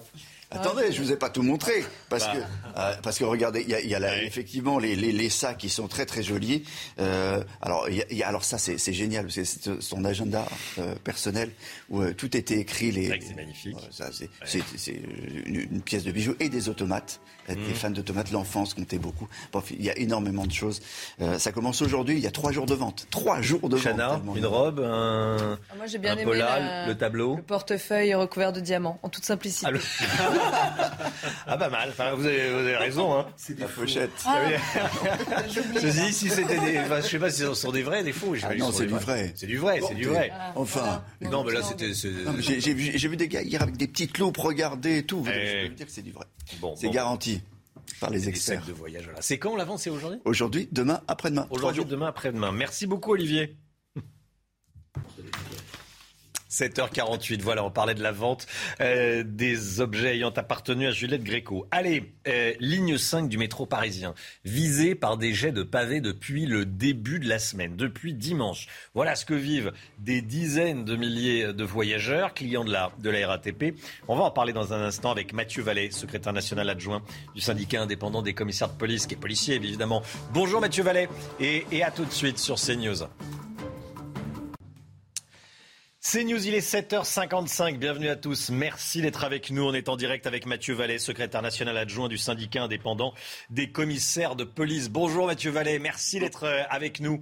Euh, je voulais vous entendre sur ce qui se passe sur la ligne 5 du métro parisien, visée par des jets de pavés depuis dimanche. Pas de victimes recensées, heureusement, mais des vitres cassées, des retards conséquents, quatre personnes interpellées. Euh, pour l'heure, on, ne sait pas s'il s'agit des auteurs des faits. C'est le type même d'agression que les Français ne, veulent plus voir. C'est-à-dire que ça, impacte le quotidien, ça crée euh, de l'insécurité alors qu'on on rentre euh, du travail. Oui, tout à fait. On a depuis euh, ce week-end des voyous euh, qui euh, ont eu l'idée de trouver un jeu de caillasser cette ligne 5, c'est-à-dire les deux derniers euh, arrêts de cette ligne 5. Et donc, du coup, on a euh, la police régionale des transports et le commissariat de Bobigny qui ont mis en place un dispositif qui a eu des effets très positifs puisque effectivement, ça a amené hier soir à l'interpellation de quatre individus qui sont actuellement en garde à vue et dont les éléments de l'enquête détermineront leur responsabilité dans ces dégradations. Hmm. Ça veut dire que euh, les transports publics, c'est un lieu euh, d'insécurité, c'est un lieu où euh, les franciliens se trouvent, n'ont pas le choix, hein, ils sont obligés de, prendre le, métro. Et il faut assurer de plus en plus de sécurité parce qu'il y a ces délinquants qui, qui en profitent pour, pour attaquer et, et viser les transports publics et le métro en l'occurrence. Oui, c'est vrai que comme euh, chaque jour on a des milliers de franciliens et de parisiens qui prennent les transports en commun, on a une police régionale des transports qui fait que ça, sécuriser, interpeller les voyous qui opèrent dans les transports, dans les stations, aux abords des stations, vous savez, pour vous arracher votre téléphone, pour voler votre chaîne, ou encore pour subtiliser votre portefeuille, par exemple. Donc, les transports en commun, ça représente à peu près sur l'agglomération parisienne 20% de la délinquance. Donc on voit bien que la police régionale des transports de la préfecture de police de Paris a une utilité très importante puisqu'elle permet de vous assurer au maximum la sécurité durant vos trajets lorsque vous vous déplacez, notamment pour aller au travail, pour aller rejoindre des amis ou encore pour aller euh, faire des courses ou aller faire euh, des achats euh, dans les centres-villes. 20% de la délinquance dans les, dans les transports. Je voulais vous entendre également sur euh, l'insécurité dans la capitale, toujours, avec des, renforts de police qui vont être euh, affectés aux Champs-Élysées euh, pour Noël, notamment pour éviter les rodéos à, à trottinette. Oui, on a euh, en réalité euh, des individus qui louent des trottinettes en libre service et qui s'amusent à faire tout et n'importe quoi sur les trottoirs, sur la voie publique et qui sont des véritables dangers publics pour les passants et qui sont même pour eux-mêmes des dangers puisqu'ils ne respectent aucune règle du code de la route et peuvent être percutés à tout moment par des véhicules puisqu'ils ne respectent pas les priorités, les feux rouges, les euh, règles du code de la route. Et donc c'est vrai qu'on a un sujet sur les trottinettes à Paris. Il y avait eu d'ailleurs un arrêté du préfet de police qui interdisait ces trottinettes la nuit puisque c'est surtout en en soirée et en nuit, on avait des grandes difficultés. Merci beaucoup Mathieu Vallée. Mathieu Vallée euh, dans la matinale CNews. Merci à vous, secrétaire national adjoint euh, du syndicat indépendant des commissaires de police. Bonne journée. 7h58. Restez bien avec nous tout de suite le temps. Alexandra. Ravi de vous retrouver. C'est une belle journée qui vous attend. Après quoi? Eh bien, après dissipation des brouillards matinaux, beaucoup de brouillard ce matin, un temps très nuageux sur la majeure partie du territoire, avec une visibilité réduite notamment à Vichy, à Cognac ou encore en remontant vers la Bretagne. Plein soleil en revanche autour du golfe d'Union, au pied des Pyrénées, sur les Alpes ou encore du côté de la Corse, avec néanmoins le maintien du Mistral et de la Tramontane. Dans l'après-midi, c'est de l'amélioration grâce à qui? Eh bien, grâce au retour de l'anticyclone, l'anticyclone qui a tendance à grignoter les nuages et donc c'est une belle après-midi qui vous attend, malgré parfois un temps un petit peu plus brumeux entre l'Occitanie, les régions centrales, les Ardennes ou encore en remontant vers le nord avec toujours un temps très dégagé, très ensoleillé entre le golfe du Lion et les Alpes du Sud. Les températures à peu près conformes au normal de saison, pas de gelée ce matin, c'est plutôt doux, 4 degrés en moyenne à Paris, 4 degrés également pour le Pays Basque, déjà 12 degrés pour la Côte d'Azur et dans l'après-midi, les températures restent assez contrastées. C'est doux sur la façade ouest, 12 à 14 degrés en allant vers le Pays Basque, tandis que vous aurez en moyenne 9 à 10 degrés entre la Lorraine et l'Alsace. La suite du programme, conditions météo nuageuses pour les journées de vendredi et de samedi, avant le retour du froid prévu la semaine prochaine avec des températures beaucoup plus hivernales. On en reparlera bien évidemment. Excellente journée à tous. C'est News, il est 8h. Bienvenue à tous et merci d'être avec nous en ce jeudi 18 novembre. Le nombre de nouveaux cas de Covid reste à un niveau élevé. Plus de 20 000 cas de Covid détectés ces dernières 24 heures. Vers quoi se dirige-t-on pour les fêtes? On va y revenir dans un instant. Dans l'actualité également, Éric Zemmour au second tour dans tous les cas de figure. C'est ce qui ressort du dernier sondage Harris Interactive pour Challenge. Analyse de Paul Sugy. À suivre. À tout de suite, Paul. Les Champs-Élysées sous haute surveillance pendant les fêtes. Il s'agira de lutter contre l'anarchie des trottinettes électriques pour éviter de faire peur aux touristes. C'est une question que vous posez certainement. La crise sanitaire va-t-elle gâcher la fête de Noël alors que la cinquième vague frappe le pays? Certains commencent forcément à prévoir les festivités. Doit-on s'attendre à un scénario semblable à celui de l'année dernière? Rappelez-vous, on ne pouvait pas dîner à plus de 6 à table. Élément de réponse avec Sybille Delettre et Audrey Berthaud. Regardez. Le Covid risque de s'inviter à la table du réveillon de Noël encore cette année. La cinquième vague est bel et bien là il va falloir s'adapter. Fin décembre, euh, nous aurons un virus qui circule à un niveau euh, relativement important. Donc de fait, euh, les mesures barrières seront au rendez-vous. Et donc même si on va pouvoir passer des fêtes de fin d'année le plus normal possible, malheureusement, ça sera dans un contexte Covid. Mais cette année, le vaccin permet d'espérer des repas en famille en toute sérénité. J'ai envie de passer une bonne fête. Euh, bon, je suis toujours un peu optimiste, mais euh, du coup, on verra comment ça va se passer. Ça n'empêchera pas les personnes vaccinées et euh, qui sont responsables, qui n'ont pas fait de fête juste avant, d'aller voir leur famille et les personnes plus âgées. Quoi. Tout le monde a envie de, de, bah, de faire la fête et de, de, se retrouver. Donc après, on est, tout en restant prudent, il n'y a, pas, a pas de raison. 4 millions de Français ont reçu une troisième dose. Le gouvernement mise sur le rappel vaccinal pour faire face à la cinquième vague et éviter de gâcher les fêtes. Et on regarde ensemble les derniers chiffres. Regardez, plus de 20 000 cas de contamination ces dernières 24 heures. La barre des 20 000 a donc été franchie. Hier, c'était un petit peu moins. Aujourd'hui, c'est un petit peu plus, Chana. Hein. oui, c'est 20 294 exactement cas qui ont été recensés euh, hier dans les hôpitaux. Tous les indicateurs sont en hausse avec notamment 1300 patients admis en soins critiques, soit 13% de plus en une semaine et 50 décès ont été recensés ces dernières 24 heures. Et plusieurs propositions sont faites, notamment celle de Jean-Luc Mélenchon, qui veut rétablir la gratuité des tests pour tous. Oui, le candidat France Insoumise était invité chez nos confrères de TF1 hier soir. Selon lui, les tests payants sont une source d'inégalité entre vaccinés et non vaccinés. Je vous le rappelle, aujourd'hui, sans prescription médicale, un test PCR coûte 44 euros, un antigénique 22 euros. En revanche, si vous êtes vacciné, c'est gratuit. Écoutez Jean-Michel Mélenchon, euh, Jean-Luc Mélenchon, pardon.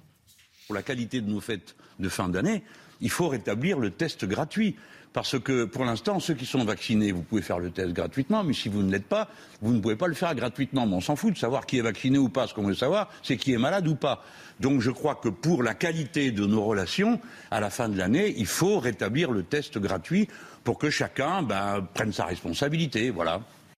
Éric Zemmour au second tour dans tous les cas de figure, selon le dernier sondage Harris Interactive pour Challenge. On va regarder le détail ensemble. Euh, si c'est Xavier Bertrand euh, qui est euh, le candidat de la droite à la présidentielle, il y a un petit souci. Emmanuel Macron est à 23%, Éric Zemmour à 17%, Marine Le Pen à 16%. Voici, ça arrive. Xavier Bertrand à 14%. Je vous laisse découvrir la suite. Anne Hidalgo, 4%. Et voilà la suite. Valérie Pécresse, Emmanuel Macron à 24, Éric Zemmour à 17, Marine Le Pen à 16, Valérie Pécresse à 10%, comme Jean-Luc Mélenchon. Et je vous laisse découvrir la suite également. Troisième hypothèse, Michel Barnier, candidat de la droite. Éric Zemmour gagne un point. Emmanuel Macron euh, également, 24%. Éric Zemmour à 18. Marine Le Pen à 16. Michel Barnier à 10. Anne Hidalgo toujours à 4% pour le second tour. On regarde ensemble. second tour, Emmanuel Macron, Éric Zemmour, 59-41. 59% Macron, 41 Zemmour. Et si c'est Marine Le Pen, 56-44. 56% Macron, 44% pour Marine Le Pen. Jérôme Béglé, Paul Sugy, Éric Zemmour reste à un niveau élevé. Ça le maintient au second tour, Paul. Hein.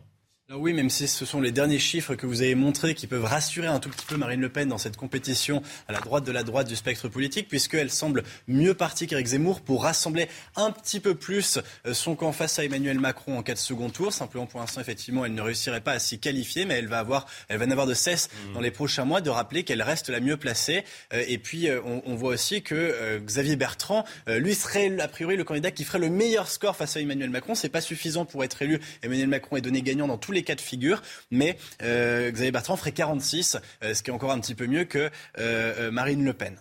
Jérôme les scores sont figés depuis à peu près un mois à un haut niveau pour Éric Zemmour et Emmanuel Macron, à un niveau moyen plus, moyen moins pour Marine Le Pen et le candidat de la droite, à un niveau inquiétant pour la candidate du Parti socialiste, Anne Hidalgo les cartes vont se rebattre quand on, saura qui est vraiment candidat.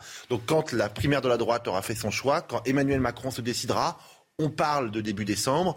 Et lorsque euh, Éric Zemmour se sera effectivement lancé dans la campagne, allez, encore 15 jours de flou et ça va redémarrer après. 8h15, soyez là. Dans une dizaine de minutes, Laurence Ferrari recevra Philippe Juvin, l'un des cinq candidats eh, à l'investiture des Républicains pour la présidentielle.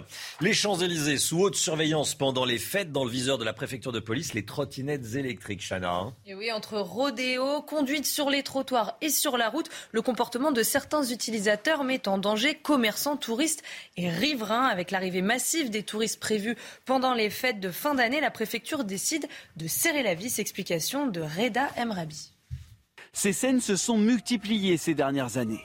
Des trottinettes à vive allure naviguant autour des Champs-Élysées, provoquant l'exaspération des riverains et des commerçants. chaque fois, il y a eu des blessures ici. Hein. Avec, si, si, si, il y a des passants, ils rentrent dedans. Les trottinettes, vous les voyez euh, rouler ou sur la, route directement, ou sur les trottoirs. Face à ce fléau, la préfecture de Paris annonce booster les verbalisations des usagers ainsi qu'une interdiction temporaire de circulation des trottinettes entre 22h et 6h du matin jusqu'au 30 janvier prochain, du rond-point des Champs-Élysées jusqu'à la place de l'Étoile. Un bon début pour la maire du 8e arrondissement qui réclame néanmoins des mesures supplémentaires, notamment la géolocalisation des trottinettes pour baisser leur vitesse. Les opérateurs ont la possibilité de géolocaliser donc leurs engins et ils pouvaient euh, réduire la, vitesse euh, dans n'importe quel, endroit. Euh, cela se fait donc à Lyon Une décision prise à l'approche des fêtes, alors que la fréquentation de l'avenue des Champs-Élysées double en fin d'année. Voilà ce qui, est prévu euh, pour les fêtes sur les Champs-Élysées. Regardez ces images. Dernier décollage d'un Airbus français A400M depuis euh, la base de Thessalite dans le nord du Mali. Cette base, euh, qui était française, a été rendue aux Maliens. L'armée française l'occupait depuis huit ans. Dernier décollage donc d'un Airbus militaire français depuis cette base de Thessalite au Mali. Et puis Joe Biden au volant d'un Hummer électrique. Vous savez, le Hummer, c'est ce, cet énorme 4x4 américain qui consomme des litres et des litres d'essence. Voilà, c'est la version électrique, hein, Chana. Ah oui, 100% électrique. Et on voit sur ces images que le président américain aime bien la vitesse. Et puis après quelques accélérations, euh, il a présenté. C'est quand même Oh, Mais il a accéléré, oui. il a accéléré à un moment. On l'a peut-être raté longtemps. Je vous promets qu'il a accéléré. On l'a peut-être pas vu. Mais après, il s'est arrêté. Il a plaisanté un petit peu avec les, avec les journalistes. le pick-up derrière, qu'est-ce que c'est pratique? Alors, peut-être pas pratique en ville. Non. Peut-être pas la voiture idéale pour la ville. Pour se garer à Paris, compliqué. Ah et j'aimerais connaître la vraie autonomie de cette voiture électrique qui doit consommer pas mal d'énergie quand même. Pas mal d'électricité, effectivement. Mais bon, euh, c'est une jolie voiture. Voilà, c'est la version électrique. Allez, 8h09. Restez bien avec nous dans un instant. Philippe Juvin est l'invité de Laurence Ferrari. À tout de suite. C'est News, il est 8h16. Bienvenue à tous. Laurence Ferrari, vous recevez Philippe Juvin, candidat à la primaire des Républicains pour la présidentielle. Bonjour Philippe Juvin. Bonjour. Merci d'être là dans la matinale de CNews. Vous allez me parler dans un instant du danger qui guette la droite, euh, notamment à travers la primaire qui se déroule en ce moment. C'est un véritable sujet. Euh, on va en parler dans un instant. Mais l'urgence ce matin, évidemment, c'est la santé. C'est ce qui se passe sur le front du Covid. On a une hausse des contaminations, euh, plus de 20 000 nouveaux cas en 24 heures. Est-ce que vous, à l'hôpital, puisque que euh, vous êtes toujours euh, médecin pratiquant, euh, hospitalier, vous avez cette vague, cette cinquième vague qui arrive et qui déferle. La situation est très grave dans les hôpitaux français. Pas seulement à cause du Covid. Il y a une remontée des cas, mais qui ne se voit pas encore à l'hôpital. Il y a quelques cas de réanimation qui augmentent, certes, mais on n'est pas submergé par le Covid. En revanche, et ça c'est ça qui m'inquiète, c'est qu'alors qu'on n'a pas encore le Covid, on n'a pas encore la grippe, l'hôpital est déjà submergé. Il y a 20% des lits en France d'hospitalisation qui sont indisponibles parce qu'il n'y a pas suffisamment de personnel. Le personnel est parti, les infirmières ont démissionné. Partout en France, j'étais euh, à Châteauroux il y a quelques jours, il y a quatre pédiatres pour tout le département qui, soignent les enfants du département. Sur les quatre pédiatres, deux ont plus de 60 ans. Euh, c'est impossible de trouver un médecin désormais en France. Quand on déménage, on change de commune, on abandonne son ancien médecin, on n'en trouve pas un deuxième. Et à l'hôpital, c'est pareil. Je suis extrêmement inquiet. La moindre épidémie de Covid, mais aussi de grippe, va nous mettre à genoux. Nous sommes déjà en très grande difficulté. Le système est en train de s'écrouler. L'hôpital public s'écroule devant nous et on a l'impression que rien ne se passe. Je suis vraiment très, très, très inquiet. C'est-à-dire que la crise de Covid a servi de révélateur à cette extrême faiblesse, extrême dénuement de l'hôpital aujourd'hui? Alors, révélateur et puis accélérateur, parce qu'on a eu des démissions, parce qu'on a des gens qui veulent, euh, qui sont fatigués. Le travail du Conseil scientifique qui a été publié le 5 octobre donne un chiffre effrayant. 60%, d'après ce rapport, du personnel des réanimations de France actuellement souffre de troubles anxieux ou dépressifs. 60% du personnel. Là-dessus, vous rajoutez le fait qu'on a des lits fermés pour les raisons de pénurie de personnel. Vous voyez l'état de tension extrême de l'hôpital. Je vous dis les choses. Il y a des gens que nous n'arrivons pas aujourd'hui en France à soigner. Et encore, j'ai la chance de travailler dans un hôpital qui est à Paris, qui est probablement privilégié par rapport à d'autres.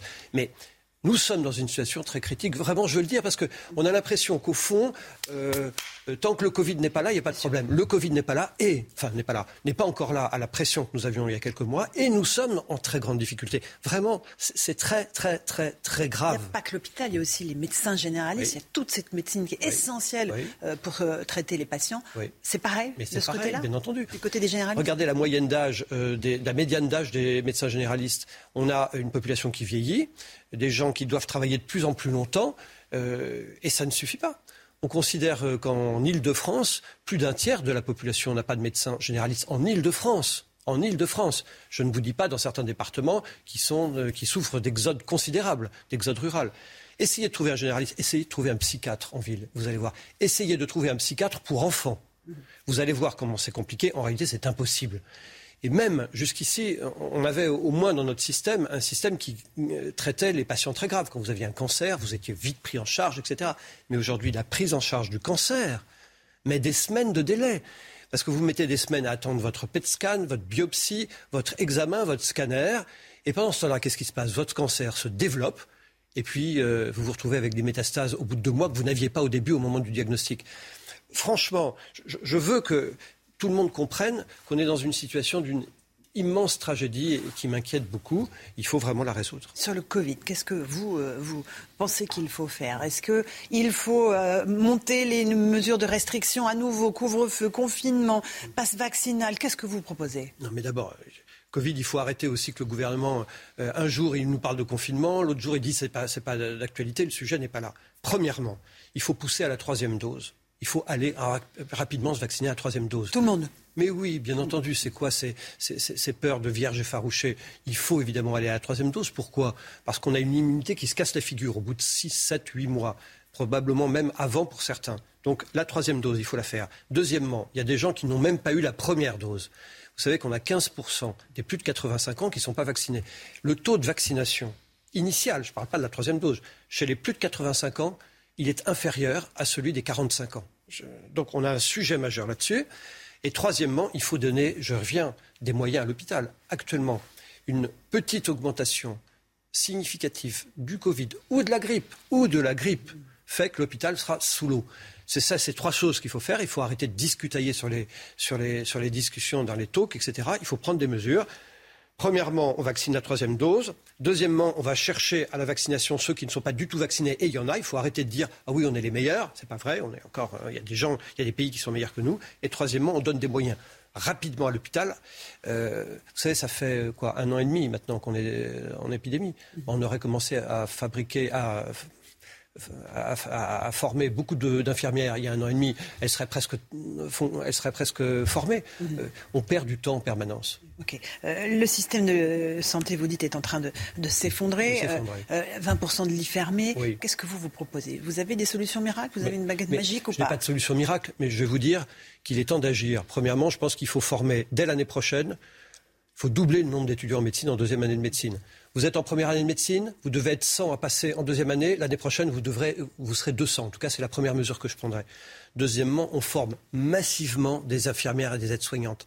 C'est quand même ahurissant de regarder le truc qui s'écroule en disant Ah, on manque d'infirmières. Il faut en former. C'est trois ans, les infirmières. Ce n'est pas le bout du monde. On peut avoir des, des résultats très rapidement dans les trois ans, même avant, parce qu'elles seront, elles ou ils seront étudiants et on pourra les utiliser dans, les services. Il faut faire ça. Puis troisièmement, en, médecine de ville, il faut euh, rapidement prendre la mesure que j'ai mise au débat public. Je suis le seul à en avoir parlé d'ailleurs dans le débat de la droite. C'est, je pense qu'il faut absolument demander aux étudiants qui finissent leurs études de médecine générale de faire une année supplémentaire d'internat, comme on l'a demandé pour euh, les autres spécialités et de faire une année qu'on appelle de docteur junior, c'est-à-dire que ce sont des médecins généralistes diplômés de médecine. Ils font un an supplémentaire d'internat. Dans des endroits où il n'y a pas assez Et ils y vont dans les maisons médicales. Vous savez, il y a 3600 généralistes formés par an et 1800 maisons médicales. Donc, une ratio de 2 pour 1. Eh bien, Dès l'année prochaine, je garantis que chaque, euh, maison de santé pluridisciplinaire aura euh, deux médecins généralistes tous les ans. Et puis, ils resteront un an là-bas. Au bout d'un an, ils iront s'installer où ils veulent. Et on créera quelque chose de vertueux. sur la question du Covid, est-ce que vous attendez à ce que les urgences, que les services de réa soient à nouveau débordés, qu'on a pu le voir lors des premières, deuxièmes, troisièmes Les services d'urgence sont déjà débordés. Donc, on, court à la catastrophe Avant le Covid. C'est ce que je vous dis. Avant le Covid, avant éventuellement la grippe. Donc, nous sommes déjà débordés. Et je parle pas d'une situation locale, je vous parle d'une situation générale. Nous sommes dans une situation d'écroulement d'un système. Pourquoi? Parce qu'il n'a pas été prévu. Et quand j'entends tel ou tel ministre dire on est en train d'étudier pourquoi, moi je leur donne la solution. La raison, c'est que nous n'avons plus d'infirmières ou d'aides-soignantes. C'est ça qui nous manque, mais même de médecins. Je crois que le chiffre, c'est que 25% des postes de praticiens hospitaliers, c'est-à-dire de médecins des hôpitaux, sont vacants, les postes plein temps, et la moitié des postes mi-temps. Donc c'est vous dire qu'on est dans une situation de euh, grande, grande criticité. Philippe Juvin, vous m'avez dit euh, tout à l'heure, euh, la droite est en danger. elle est en danger euh, de sortir ratatinée de la primaire qui se déroule, c'est ça Mais Je voudrais dire une chose très très fermement. Vous savez, ça fait deux fois qu'on organise des débats qui sont, je mhm. crois, très riches et qui montrent que la droite est de retour dans le débat politique. Et il y en a un à 20h50 dimanche sur CNews et Europe Et grâce à vous, nous vous nous invitez dimanche, nous avons un débat de nouveau. Ce que je dis, c'est la chose suivante. Dans ce débat, il y a des choses très intéressantes qui ont été mises sur la table par les uns et les autres. Et ça montre que la droite est de nouveau euh, de retour dans le débat politique. On nous avait enterrés. Ma crainte est la suivante si nous passons notre temps à ne parler que d'immigration et que d'insécurité, nous allons nous miniaturiser. Je ne dis pas qu'on ne parle que de ça, mais en majorité, durant ces débats, on parle de cela. Prenons l'exemple de la santé. J'ai mis sur la table lors du premier débat la santé, mais il a fallu que je le fasse au forceps pendant deux minutes parce que ce n'était pas prévu. Et en fait, on nous enferme, on nous enferme, pardon, dans l'immigration et l'insécurité. Non pas que ce soit des sujets euh, qui ne Peut-être que ça intéresse vos électeurs aussi. Mais je crois que, mais moi aussi, ça m'intéresse. Et je pense qu'il y a un sujet majeur d'insécurité et un sujet majeur d'immigration. Mais ce ne sont pas les seuls. On parle pas, pourquoi on ne parle pas de la santé? Pourquoi on ne parle pas d'éducation? Alors que là aussi, on a un système qui s'effronde. 15% des enfants ne savent pas lire et écrire en, sixième. Enfin, c'est quand même un, sujet majeur, avec tous les effets collatéraux que ça, parce que vous n'imaginez pas qu'on va avoir des ingénieurs qui vont inventer un vaccin ou des scientifiques 15 ans plus tard s'ils ne savent pas lire et écrire en sixième. Le logement, je l'ai dit, le réchauffement climatique. La COP 26 vient de se terminer. On n'a pas dit un mot du réchauffement climatique. C'est quand même dément. Rien sur la culture, rien sur l'agriculture. Vous vous rendez compte qu'on a un système agricole qui là aussi s'effondre. On a euh, probablement moins 25% de production agricole avec les projets déments de la Commission européenne d'ici 15 ans. Et là aussi, on n'en parle pas. Ce que je vous dis, c'est des choses très, très claires. C'est que la droite, elle doit s'intéresser à tous ces sujets. Et nous la miniaturisons en parlant que de l'immigration et de la sécurité. Il faut cesser de courir après Zemmour ce n'est pas le même, ce n'est pas le sujet de l'alpha et l'oméga. Il y a d'autres sujets qui importent aux Français dans leur vie quotidienne. Je me répète, à votre avis, quel est le sujet? Ben, ils, ont, ils ont des petits logements, ils ont des petits salaires et ils n'ont pas de médecin. Moi, je veux parler de tout ça. Sinon, à force de ne parler que d'immigration et d'insécurité, on se miniaturise. Nous sommes un parti de gouvernement, nous sommes des gens sérieux. Moi, je veux parler de tout ça. Vous avez une vision de, encore une fois, régalienne, une vision pour le pays. Mais bien entendu. Avec des idées neuves, parce qu'on a du mal à trouver les idées neuves dans la campagne le de la sujet, droite, Le sujet, quand on est candidat à l'élection présidentielle, c'est pas d'avoir un catalogue de mesures. Moi, je n'ai pas un catalogue de mesures. J'ai une vision. Ma vision, c'est quoi? C'est la vision d'un État régalien fort et efficace.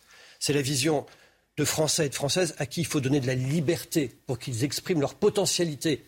Et c'est la nécessité d'avoir un système qui enrichit le pays. Parce qu'on parle de pouvoir d'achat. Moi, je veux bien qu'on parle de pouvoir d'achat.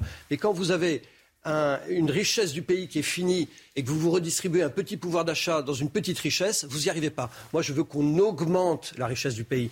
le comment, sujet comment alors J'ai mis les sujets sur la table. Premièrement, on a actuellement des entreprises qui ne peuvent pas travailler. Pourquoi? Parce qu'elles sont assénées de ce qu'on appelle d'impôts de production, les impôts les plus idiots, qui font que, avant même d'avoir commencé à avoir le premier euro de chiffre d'affaires, elles payent déjà les impôts. Rendez-vous compte, les entreprises françaises payent à elles seules autant d'impôts de production, les entreprises françaises, que les entreprises de 23 pays de l'Union, y compris l'Allemagne.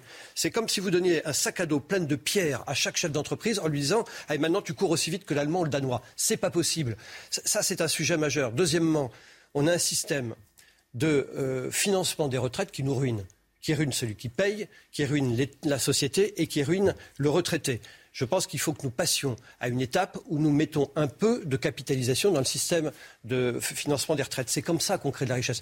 La richesse, il faut la créer avant de la redistribuer. Sinon, ça ne marche pas. Comment on redistribue la richesse? Ça, c'est un vrai sujet. Est-ce que, par exemple, vous êtes favorable au versement obligatoire de la participation aux salariés dès lors qu'une entreprise dégage du bénéfice? Ah, ah, Non, mais moi, je veux même vous dire, l'intéressement des salariés au bénéfice de l'entreprise pour les entreprises de 1 à 250, elle est facultative aujourd'hui. Moi, je veux la rendre obligatoire. Je veux que, de façon obligatoire, nous passions à cette étape qui fait que toute personne qui travaille dans une entreprise a un intérêt à ce que cette entreprise aille bien. Je veux le rendre obligatoire, ça fait partie de mes propositions. Euh, sur euh, la souveraineté énergétique, parce qu'on est au cœur des sujets de pouvoir d'achat, vous, vous avez aussi une vision pro-nucléaire, c'est ça? Oui. Euh, d'abord, il y a le pouvoir d'achat et l'énergie. C'est vrai que l'augmentation du prix de l'énergie fait qu'aujourd'hui, ça porte sur les Français je veux faire plusieurs choses en urgence. Premièrement, la taxe sur les produits pétroliers, qui pèse sur les ménages, elle est surtaxée par une TVA. Il y a une taxe sur la taxe. C'est dément. Je retire la TVA sur les taxes sur les produits pétroliers. Il ne doit pas y avoir de taxe sur la taxe. Deuxièmement, plus l'énergie augmente, plus le gouvernement se met de l'argent dans la poche. En fait, c'est ça le sujet. En 2019, la taxe sur les produits pétroliers a produit 11,3 milliards d'euros de bénéfices à l'État. Cette même taxe, dans la loi de finances, il est prévu que ça soit plus de 18 milliards. Donc ils se mettent 7 milliards dans la poche. Je veux que l'argent qui entre dans les caisses de l'État à cause de l'augmentation du prix de l'énergie retourne aux Français. Première mesure immédiate. Deuxième mesure, l'objectif, comme vous le savez, c'est la neutralité carbone en 2050. La neutralité carbone, c'est quoi? C'est pas on arrête d'émettre du CO2 dans l'atmosphère, comme certains le disent, parce que dans ces cas-là, il faut arrêter de respirer. C'est un système qui fait qu'on n'émet pas plus de carbone que la nature est capable euh, d'en éliminer. Comment fait-on? Eh bien, on électrifie. On électrifie l'économie. C'est le rapport de RTE. Et que dit RTE La meilleure manière d'y arriver, c'est de faire 50% de nucléaire, 50% de renouvelables.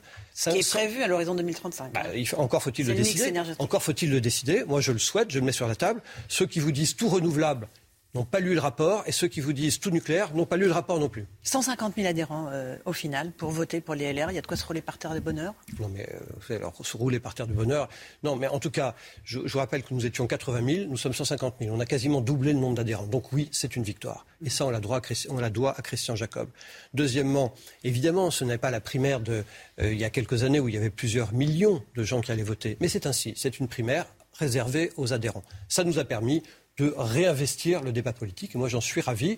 Je vous rappelle que les socialistes, quand ils avaient fait leur primaire de Ségolène Royal il y a une quinzaine d'années, avaient eu à peu près 100 000 votants. Donc on est dans un, un, scope qui est à peu près similaire à celui d'anciennes primaires. Donc je crois que c'est plutôt un très bon résultat. Vous espérez quoi, vous, de cette primaire? Euh, Créer la surprise Être euh, l'homme qui peut... Euh, je, vous demandez à un athlète qui fait le 100 mètres, vous espérez quoi Finir les 100 mètres? Non, j'espère arriver au bout des 100 mètres. Non, mais bien entendu, j'espère gagner. Si je ne gagne pas, j'espère mettre sur la table des sujets qui font qu'on comprenne que oui, la droite des services publics est de retour. C'est ma droite qu'une droite sérieuse, c'est une droite qui ne distribue pas des chèques ou fait pas des promesses, mais crée des richesses. Moi, je veux qu'on crée des richesses avant de les, distribuer. Vous savez, la politique, moi, je la fais comme la médecine. Je m'appuie sur des faits et je ne crois pas à la magie. Je ne pense pas que la Terre soit plate.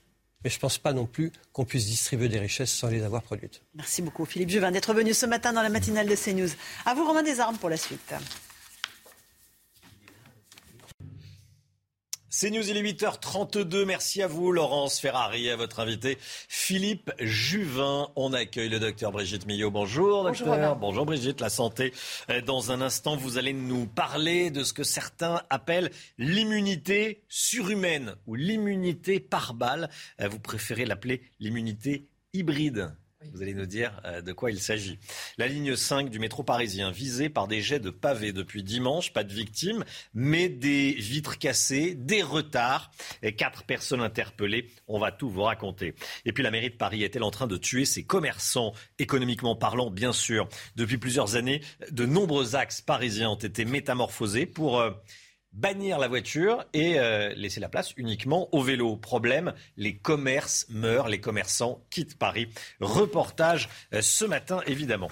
Éric Zemmour, persona non grata à Londres. On en parle. La Royal Institution de Londres a annulé la réservation de sa salle qui était pourtant prévue, signée, payé. Euh, c'était prévu pour demain soir, 18h. C'est euh, donc ailleurs que se tiendra la rencontre entre Éric Zemmour et ses euh, supporters outre-Manche, Chana. Hein. Oui, la salle a tout simplement refusé la venue de l'essayiste. Son équipe parle d'une décision injustifiée et annonce qu'elle va porter plainte. Les explications d'Anthony Favali. Le revirement s'est produit 48 heures seulement avant la rencontre entre Éric Zemmour et la communauté française de Londres. La Royal Institution a décidé d'annuler la réservation de ses locaux pour accueillir l'événement. Une réservation effectuée dans un délai très court, se justifie-t-elle. L'affaire a été confiée à un avocat britannique pour demander réparation. Ça fait deux semaines hein, que c'est organisé, ça fait même plus de deux semaines que c'est organisé, que la facture est payée, euh, que les détails euh, sont, vus, les détails techniques. Les accréditations médias étaient faites. Euh, euh, les invitations étaient envoyées. Ce n'est pas la première fois que l'entourage de l'essayiste rencontre des difficultés à louer une salle. À Vannes, le 30 octobre dernier, son déplacement avait dû être annulé. La ville de Genève, où il doit bientôt se rendre, a d'ores et déjà annoncé qu'elle ne mettrait pas ses salles municipales à disposition. Certains courants de pensée sont jugés fondamentalement infréquentables, inacceptables, et dès lors on cherche à les censurer. On théorise même la légitimité de leur censure en disant si on entend ce courant de pensée, ça va déstabiliser la vie publique, ça va déstabiliser la démocratie. Donc on, instrumentalise la référence à la démocratie pour faire taire ceux qui sont en désaccord avec l'idéologie dominante. L'équipe d'Éric Zemmour assure que la conférence londonienne se déroulera bien ce vendredi à 18h, dans un lieu qui sera annoncé aujourd'hui, en début de soirée. Paul Sugy, Jérôme Béglé, on peut parler de censure. Qu'est-ce qui se passe, Paul? Euh, cette salle avait reçu François Fillon en grande pompe en 2016. Elle refuse de recevoir Éric Zemmour. Donc manifestement, il y a un deux poids deux mesures. Le personnage ne convient pas. Ses idées, semble-t-il, effraient euh, les propriétaires de la salle qui craignent euh, pour leur réputation.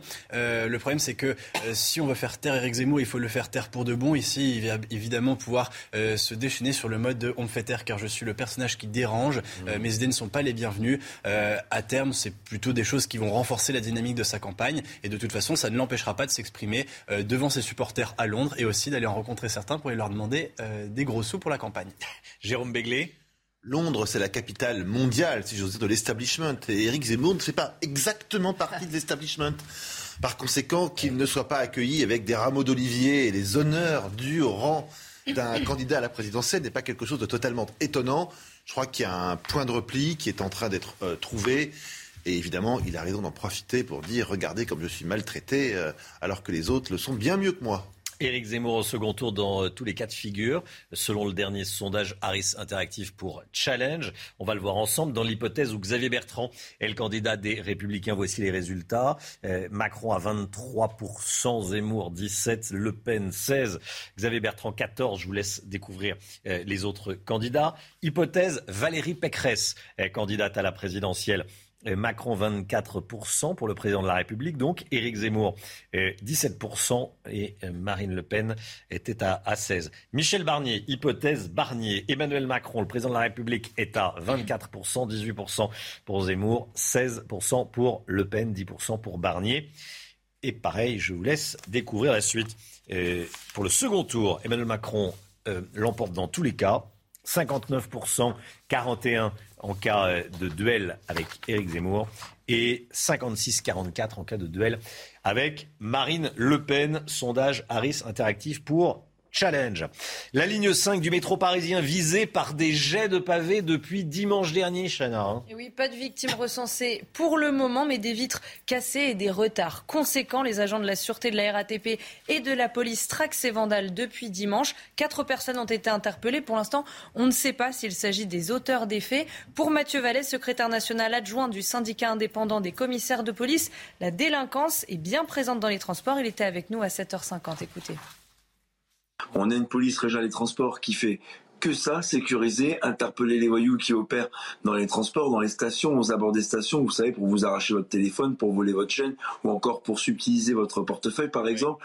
Donc, les transports en commun, ça représente à peu près sur l'agglomération parisienne 20% de la délinquance. Donc on voit bien que la police régionale des transports de la préfecture de police de Paris a une utilité très importante puisqu'elle permet de vous assurer au maximum la sécurité durant vos trajets la mairie de Paris est-elle en train de tuer ses commerces de centre-ville? Depuis plusieurs années, de nombreux axes parisiens ont été métamorphosés. Plus de voitures et que des vélos, des trottinettes euh, et autres. C'est le cas notamment de la rue de Rivoli, euh, qui est le, le, long des jardins des Tuileries en face du musée du Louvre. Aujourd'hui, les voitures, ils sont interdite. Et c'est pas sans conséquence pour le commerce, Chana. Hein. Eh ben oui, puisque certains commerçants envisagent de quitter la capitale. Reportage de Thibault Marcheteau, Alice Delage avec le récit d'Anthony Favali. Des beaux à céder, on en trouve près d'une vingtaine dans la rue de Rivoli. L'un des axes les plus touristiques de la capitale semble déserté par les clients. Et les commerçants sont nombreux à accuser les aménagements de voiries opérés par la ville.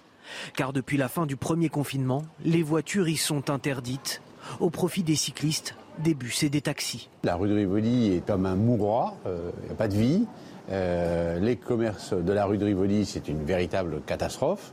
On nous met des obstacles à la, euh, à la venue de nos clients dans Paris on, met, on change la commercialité de nos fonds de commerce. On a eu quand même un an et demi sans touristes étrangers. Il aurait fallu laisser les franciliens être les touristes parisiens. À notre micro, certains franciliens nous confirment avoir déjà rebroussé chemin avec leur voiture. C'est-à-dire que nous, on n'est pas de parisiens même, on vient de banlieue. On a souhaité venir en voiture dans Paris même et c'était vraiment impossible Donc on a préféré se rabattre sur des centres commerciaux qui étaient à distance. Les commerçants parisiens redoutent désormais la création d'une zone à trafic limité qui s'étendra à l'hypercentre de la capitale à partir du second semestre 2022. Et malgré cela, la mairie de Paris vient d'officialiser la neutralisation d'une voie sur le périphérique parisien. Ça va créer d'énormes bouchons, Pierre Chasseret. Ouais, surtout qu'au moment où on se parle, j'ai regardé 450 km de bouchons en Ile-de-France.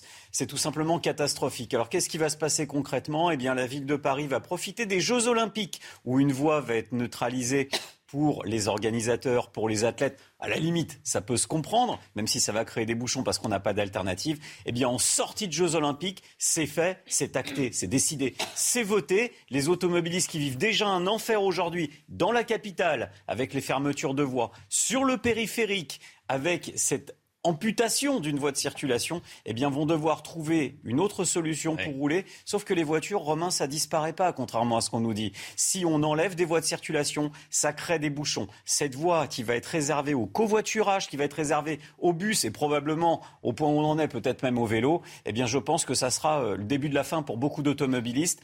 Et je me demande quelle alternative on met en place.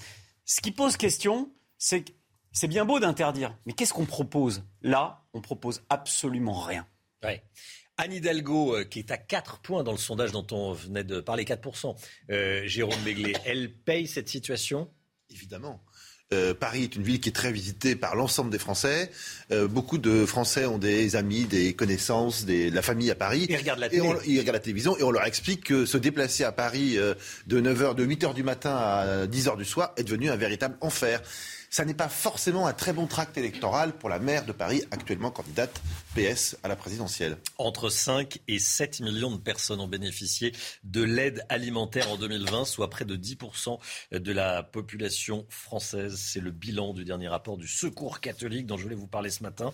Euh, Parmi ces personnes, les profils les plus représentés sont les couples avec enfants et les mères isolées. Le niveau de vie médian des personnes que le Secours catholique a aidées est de 537 euros euh, par mois, c'est-à-dire c'est euh, moitié moins que le, seuil de pauvreté qui est à un petit peu plus de 2000 euros. Euh, si vous voulez les aider, secourscatholique.org. Explosion de joie des migrants à la frontière entre la Pologne et le Bélarus, Chana. hein. Et oui, le président bélarusse Alexandre Loukachenko et la chancelière allemande Angela Merkel se sont entretenus hier par téléphone. C'est la seconde fois en trois jours. La chancelière a précisé son objectif, fournir une aide humanitaire et des options de rapatriement pour ces migrants avec les Nations Unies. Une annonce qui, vous le voyez sur ces images, ne les a pas laissés indifférents. Et puis la cuvée du Beaujolais nouveau sort aujourd'hui. Hier soir, on l'a bien fêté à Beaujeu, dans le Rhône, en compagnie de Miss Beaujolais 2021. hein. Et oui, beau programme, dégustation, feu d'artifice, tout ça. On sent le port du masque. Par contre. Sans le port du masque, oui, visiblement, oui. Il y a distanciation, Bah, ceci, pour hein. boire du Beaujolais, oui, on va pas raconter de salade, hein, a. c'est compliqué. On en parle un petit peu moins du Beaujolais. euh, Jérôme Béglé, vous. euh, Un Beaujolais, moi j'aime le Chirouble, le Julienas, euh, voilà. Le Beaujolais nouveau, euh, j'ai un petit problème. Mon estomac plutôt un petit problème. c'est pas le, oui, c'est pas le meilleur vin, euh, le meilleur vin. Mais bon, ça se fête toujours. Et puis il y avait, il y avait donc Miss Beaujolais 2021. On voulait vous montrer, euh, on voulait vous montrer ces images. Allez, la santé tout de suite. À consommer avec modération. Attention, attention. Docteur Millot, on parle ce matin de ce que certains appellent donc l'immunité surhumaine ou l'immunité par balle. Vous, vous préférez l'immunité hybride. Expliquez-nous de quoi il s'agit. Alors, on va revenir à l'immunité. hein. L'immunité, c'est quand notre organisme a fabriqué euh, des moyens de défense, des anticorps notamment, euh, pour lutter contre euh, le SARS-CoV-2, en l'occurrence, puisque c'est notre sujet aujourd'hui. En fait, il y a plusieurs manières d'acquérir ces défenses. Il y a l'immunité acquise par l'infection et il y a l'immunité acquise par la vaccination. Et là, les études, de nombreuses études, ont montré que les personnes qui avaient eu une immunité acquise par l'infection et ensuite une vaccination avaient une immunité nettement supérieure aux autres. Nettement supérieure en termes de puissance, de performance, en termes de flexibilité aussi, c'est-à-dire que cette immunité était capable de lutter. Ils ont testé avec différents variants, plus ceux qui étaient aussi dans des pays à l'époque où sévissaient d'autres variants. Et en fait, cette immunité était efficace contre tous les variants. Et Ceux qui ont été infectés, qui ont développé les anticorps et qui ensuite se Étaient sont vaccinés. vacciner. Là, c'est le must. Là, c'est super immunité. Et non seulement ça, mais elle était aussi beaucoup plus efficace contre la transmission. C'est-à-dire que les personnes, on, sait qu'on peut être recontaminé après avoir été vacciné. Là, les personnes étaient beaucoup moins contaminées et donc transmettaient aussi beaucoup moins. Donc voilà cette super immunité. Alors, on essaye de comprendre pourquoi. Alors, plusieurs raisons. Euh, l'immunité acquise après une infection, déjà, c'est une immunité beaucoup plus complète parce que vous ça passe par les voies, les muqueuses. Hein. Rappelons quand même les trois voies d'entrée muqueuse oculaire, muqueuse nasale, muqueuse buccale. Et il y a aussi une immunité muqueuse. Donc, celles qui ont été affectées euh, par le virus, naturel, enfin naturellement, les deux sont naturels, mais euh, celles qui ont été infectées par le virus, il y a aussi cette immunité muqueuse qui a fonctionné, qui a fabriqué des immunoglobulines A. Donc on a cette immunité muqueuse en plus de l'immunité euh, générale, si vous voulez. Donc ça, après, cette immunité, elle est, les, les anticorps, ils vont vers tout le virus tous les composants du virus, hein, puisque là, c'est le virus dans son entièreté, si vous voulez. Mmh. Donc, on fabrique des anticorps contre tout. Donc, on a une immunité beaucoup plus complète, alors que l'immunité vaccinale, c'est notre organisme avec l'ARN messager, c'est l'ARN qui commande à notre organisme de fabriquer la fameuse protéine spike, là, euh, les petites épines à la surface, et donc elle n'est dirigée que contre les protéines spike. Donc voilà ce qui explique la différence entre les deux. Et en fait, le fait d'avoir ces deux immunités et par l'infection et par le vaccin après, où là, on sait exactement euh, combien on va faire fabriquer d'anticorps, puisqu'on a une dose de vaccin euh, équivalente, mmh. enfin, euh, calculée à l'avance, alors qu'avec l'immunité naturelle, Parfois, on a été infecté par un tout petit peu de virus, donc on va faire une immunité pas trop nombreuse, fabriquer pas trop d'anticorps. J'en profite d'ailleurs pour rappeler, je suis désolée, je reviens un peu sur un autre sujet, mais j'ai souvent la question, mais j'ai fait un dosage d'anticorps et il n'y en a pas, donc je suis plus protégée. Non, non. En fait, quand on fait le dosage d'une prise de sang, même si on n'a plus d'anticorps circulants, ça ne veut pas dire qu'on n'est pas protégé. Parce qu'en fait, on ne peut pas garder des anticorps contre toutes les maladies, hein, sinon le sang serait du caramel, on n'aurait que les anticorps. Je veux dire, on ne peut pas.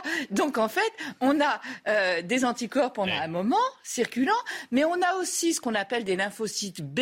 Ce sont des lymphocytes qui vont aller, des globules blancs qui vont aller dans nos ganglions, qui vont rester, mais qui sont prêts à faire fabriquer des anticorps si on était en présence à nouveau euh, du virus. Donc voilà. Après, on pourrait se dire, mais euh, là, qu'est-ce qu'elle est en train de nous raconter Que finalement, il vaut mieux être euh, infecté pour avoir cette super immunité et après se faire vacciner? Non, parce qu'évidemment, quand on est infecté, on risque. On prend un risque. Voilà, bien on, sûr. on risque de développer la maladie, etc. Mais là, sont à l'étude aussi l'inverse, c'est-à-dire, est-ce que d'avoir été euh, vacciné, puis après d'avoir été, d'avoir contracté le virus, puisqu'on sait qu'on peut aussi être contaminé même quand on a été vacciné, même si on est moins souvent, mais on peut l'être aussi. Est-ce que là, ça va aussi favoriser une autre immunité? Euh, Il y a des études en cours pour euh, le savoir. CNews, 8h47. Merci d'avoir été avec nous euh, sur CNews ce matin. On se retrouve demain matin, 5h55 pour une nouvelle matinale avec Chana Lousteau, avec le docteur Millot, Pierre Chasseret, tous les matins, le point de vue des automobilistes. On va parler demain de, travaux, de, travaux, de ces bouchons artificiels qu'on nous crée dans les centres-villes pour euh, décourager les automobilistes de prendre leur voiture. Hein. on, vous allez dénoncer ça euh, avec des, images demain. Et puis, euh, Jérôme merci de nous avoir accompagnés. On vous retrouve dans un instant avec Pascal Pro, hein, dans l'heure des pros, et, comme tous les jours. Très belle journée à vous sur CNews. À demain.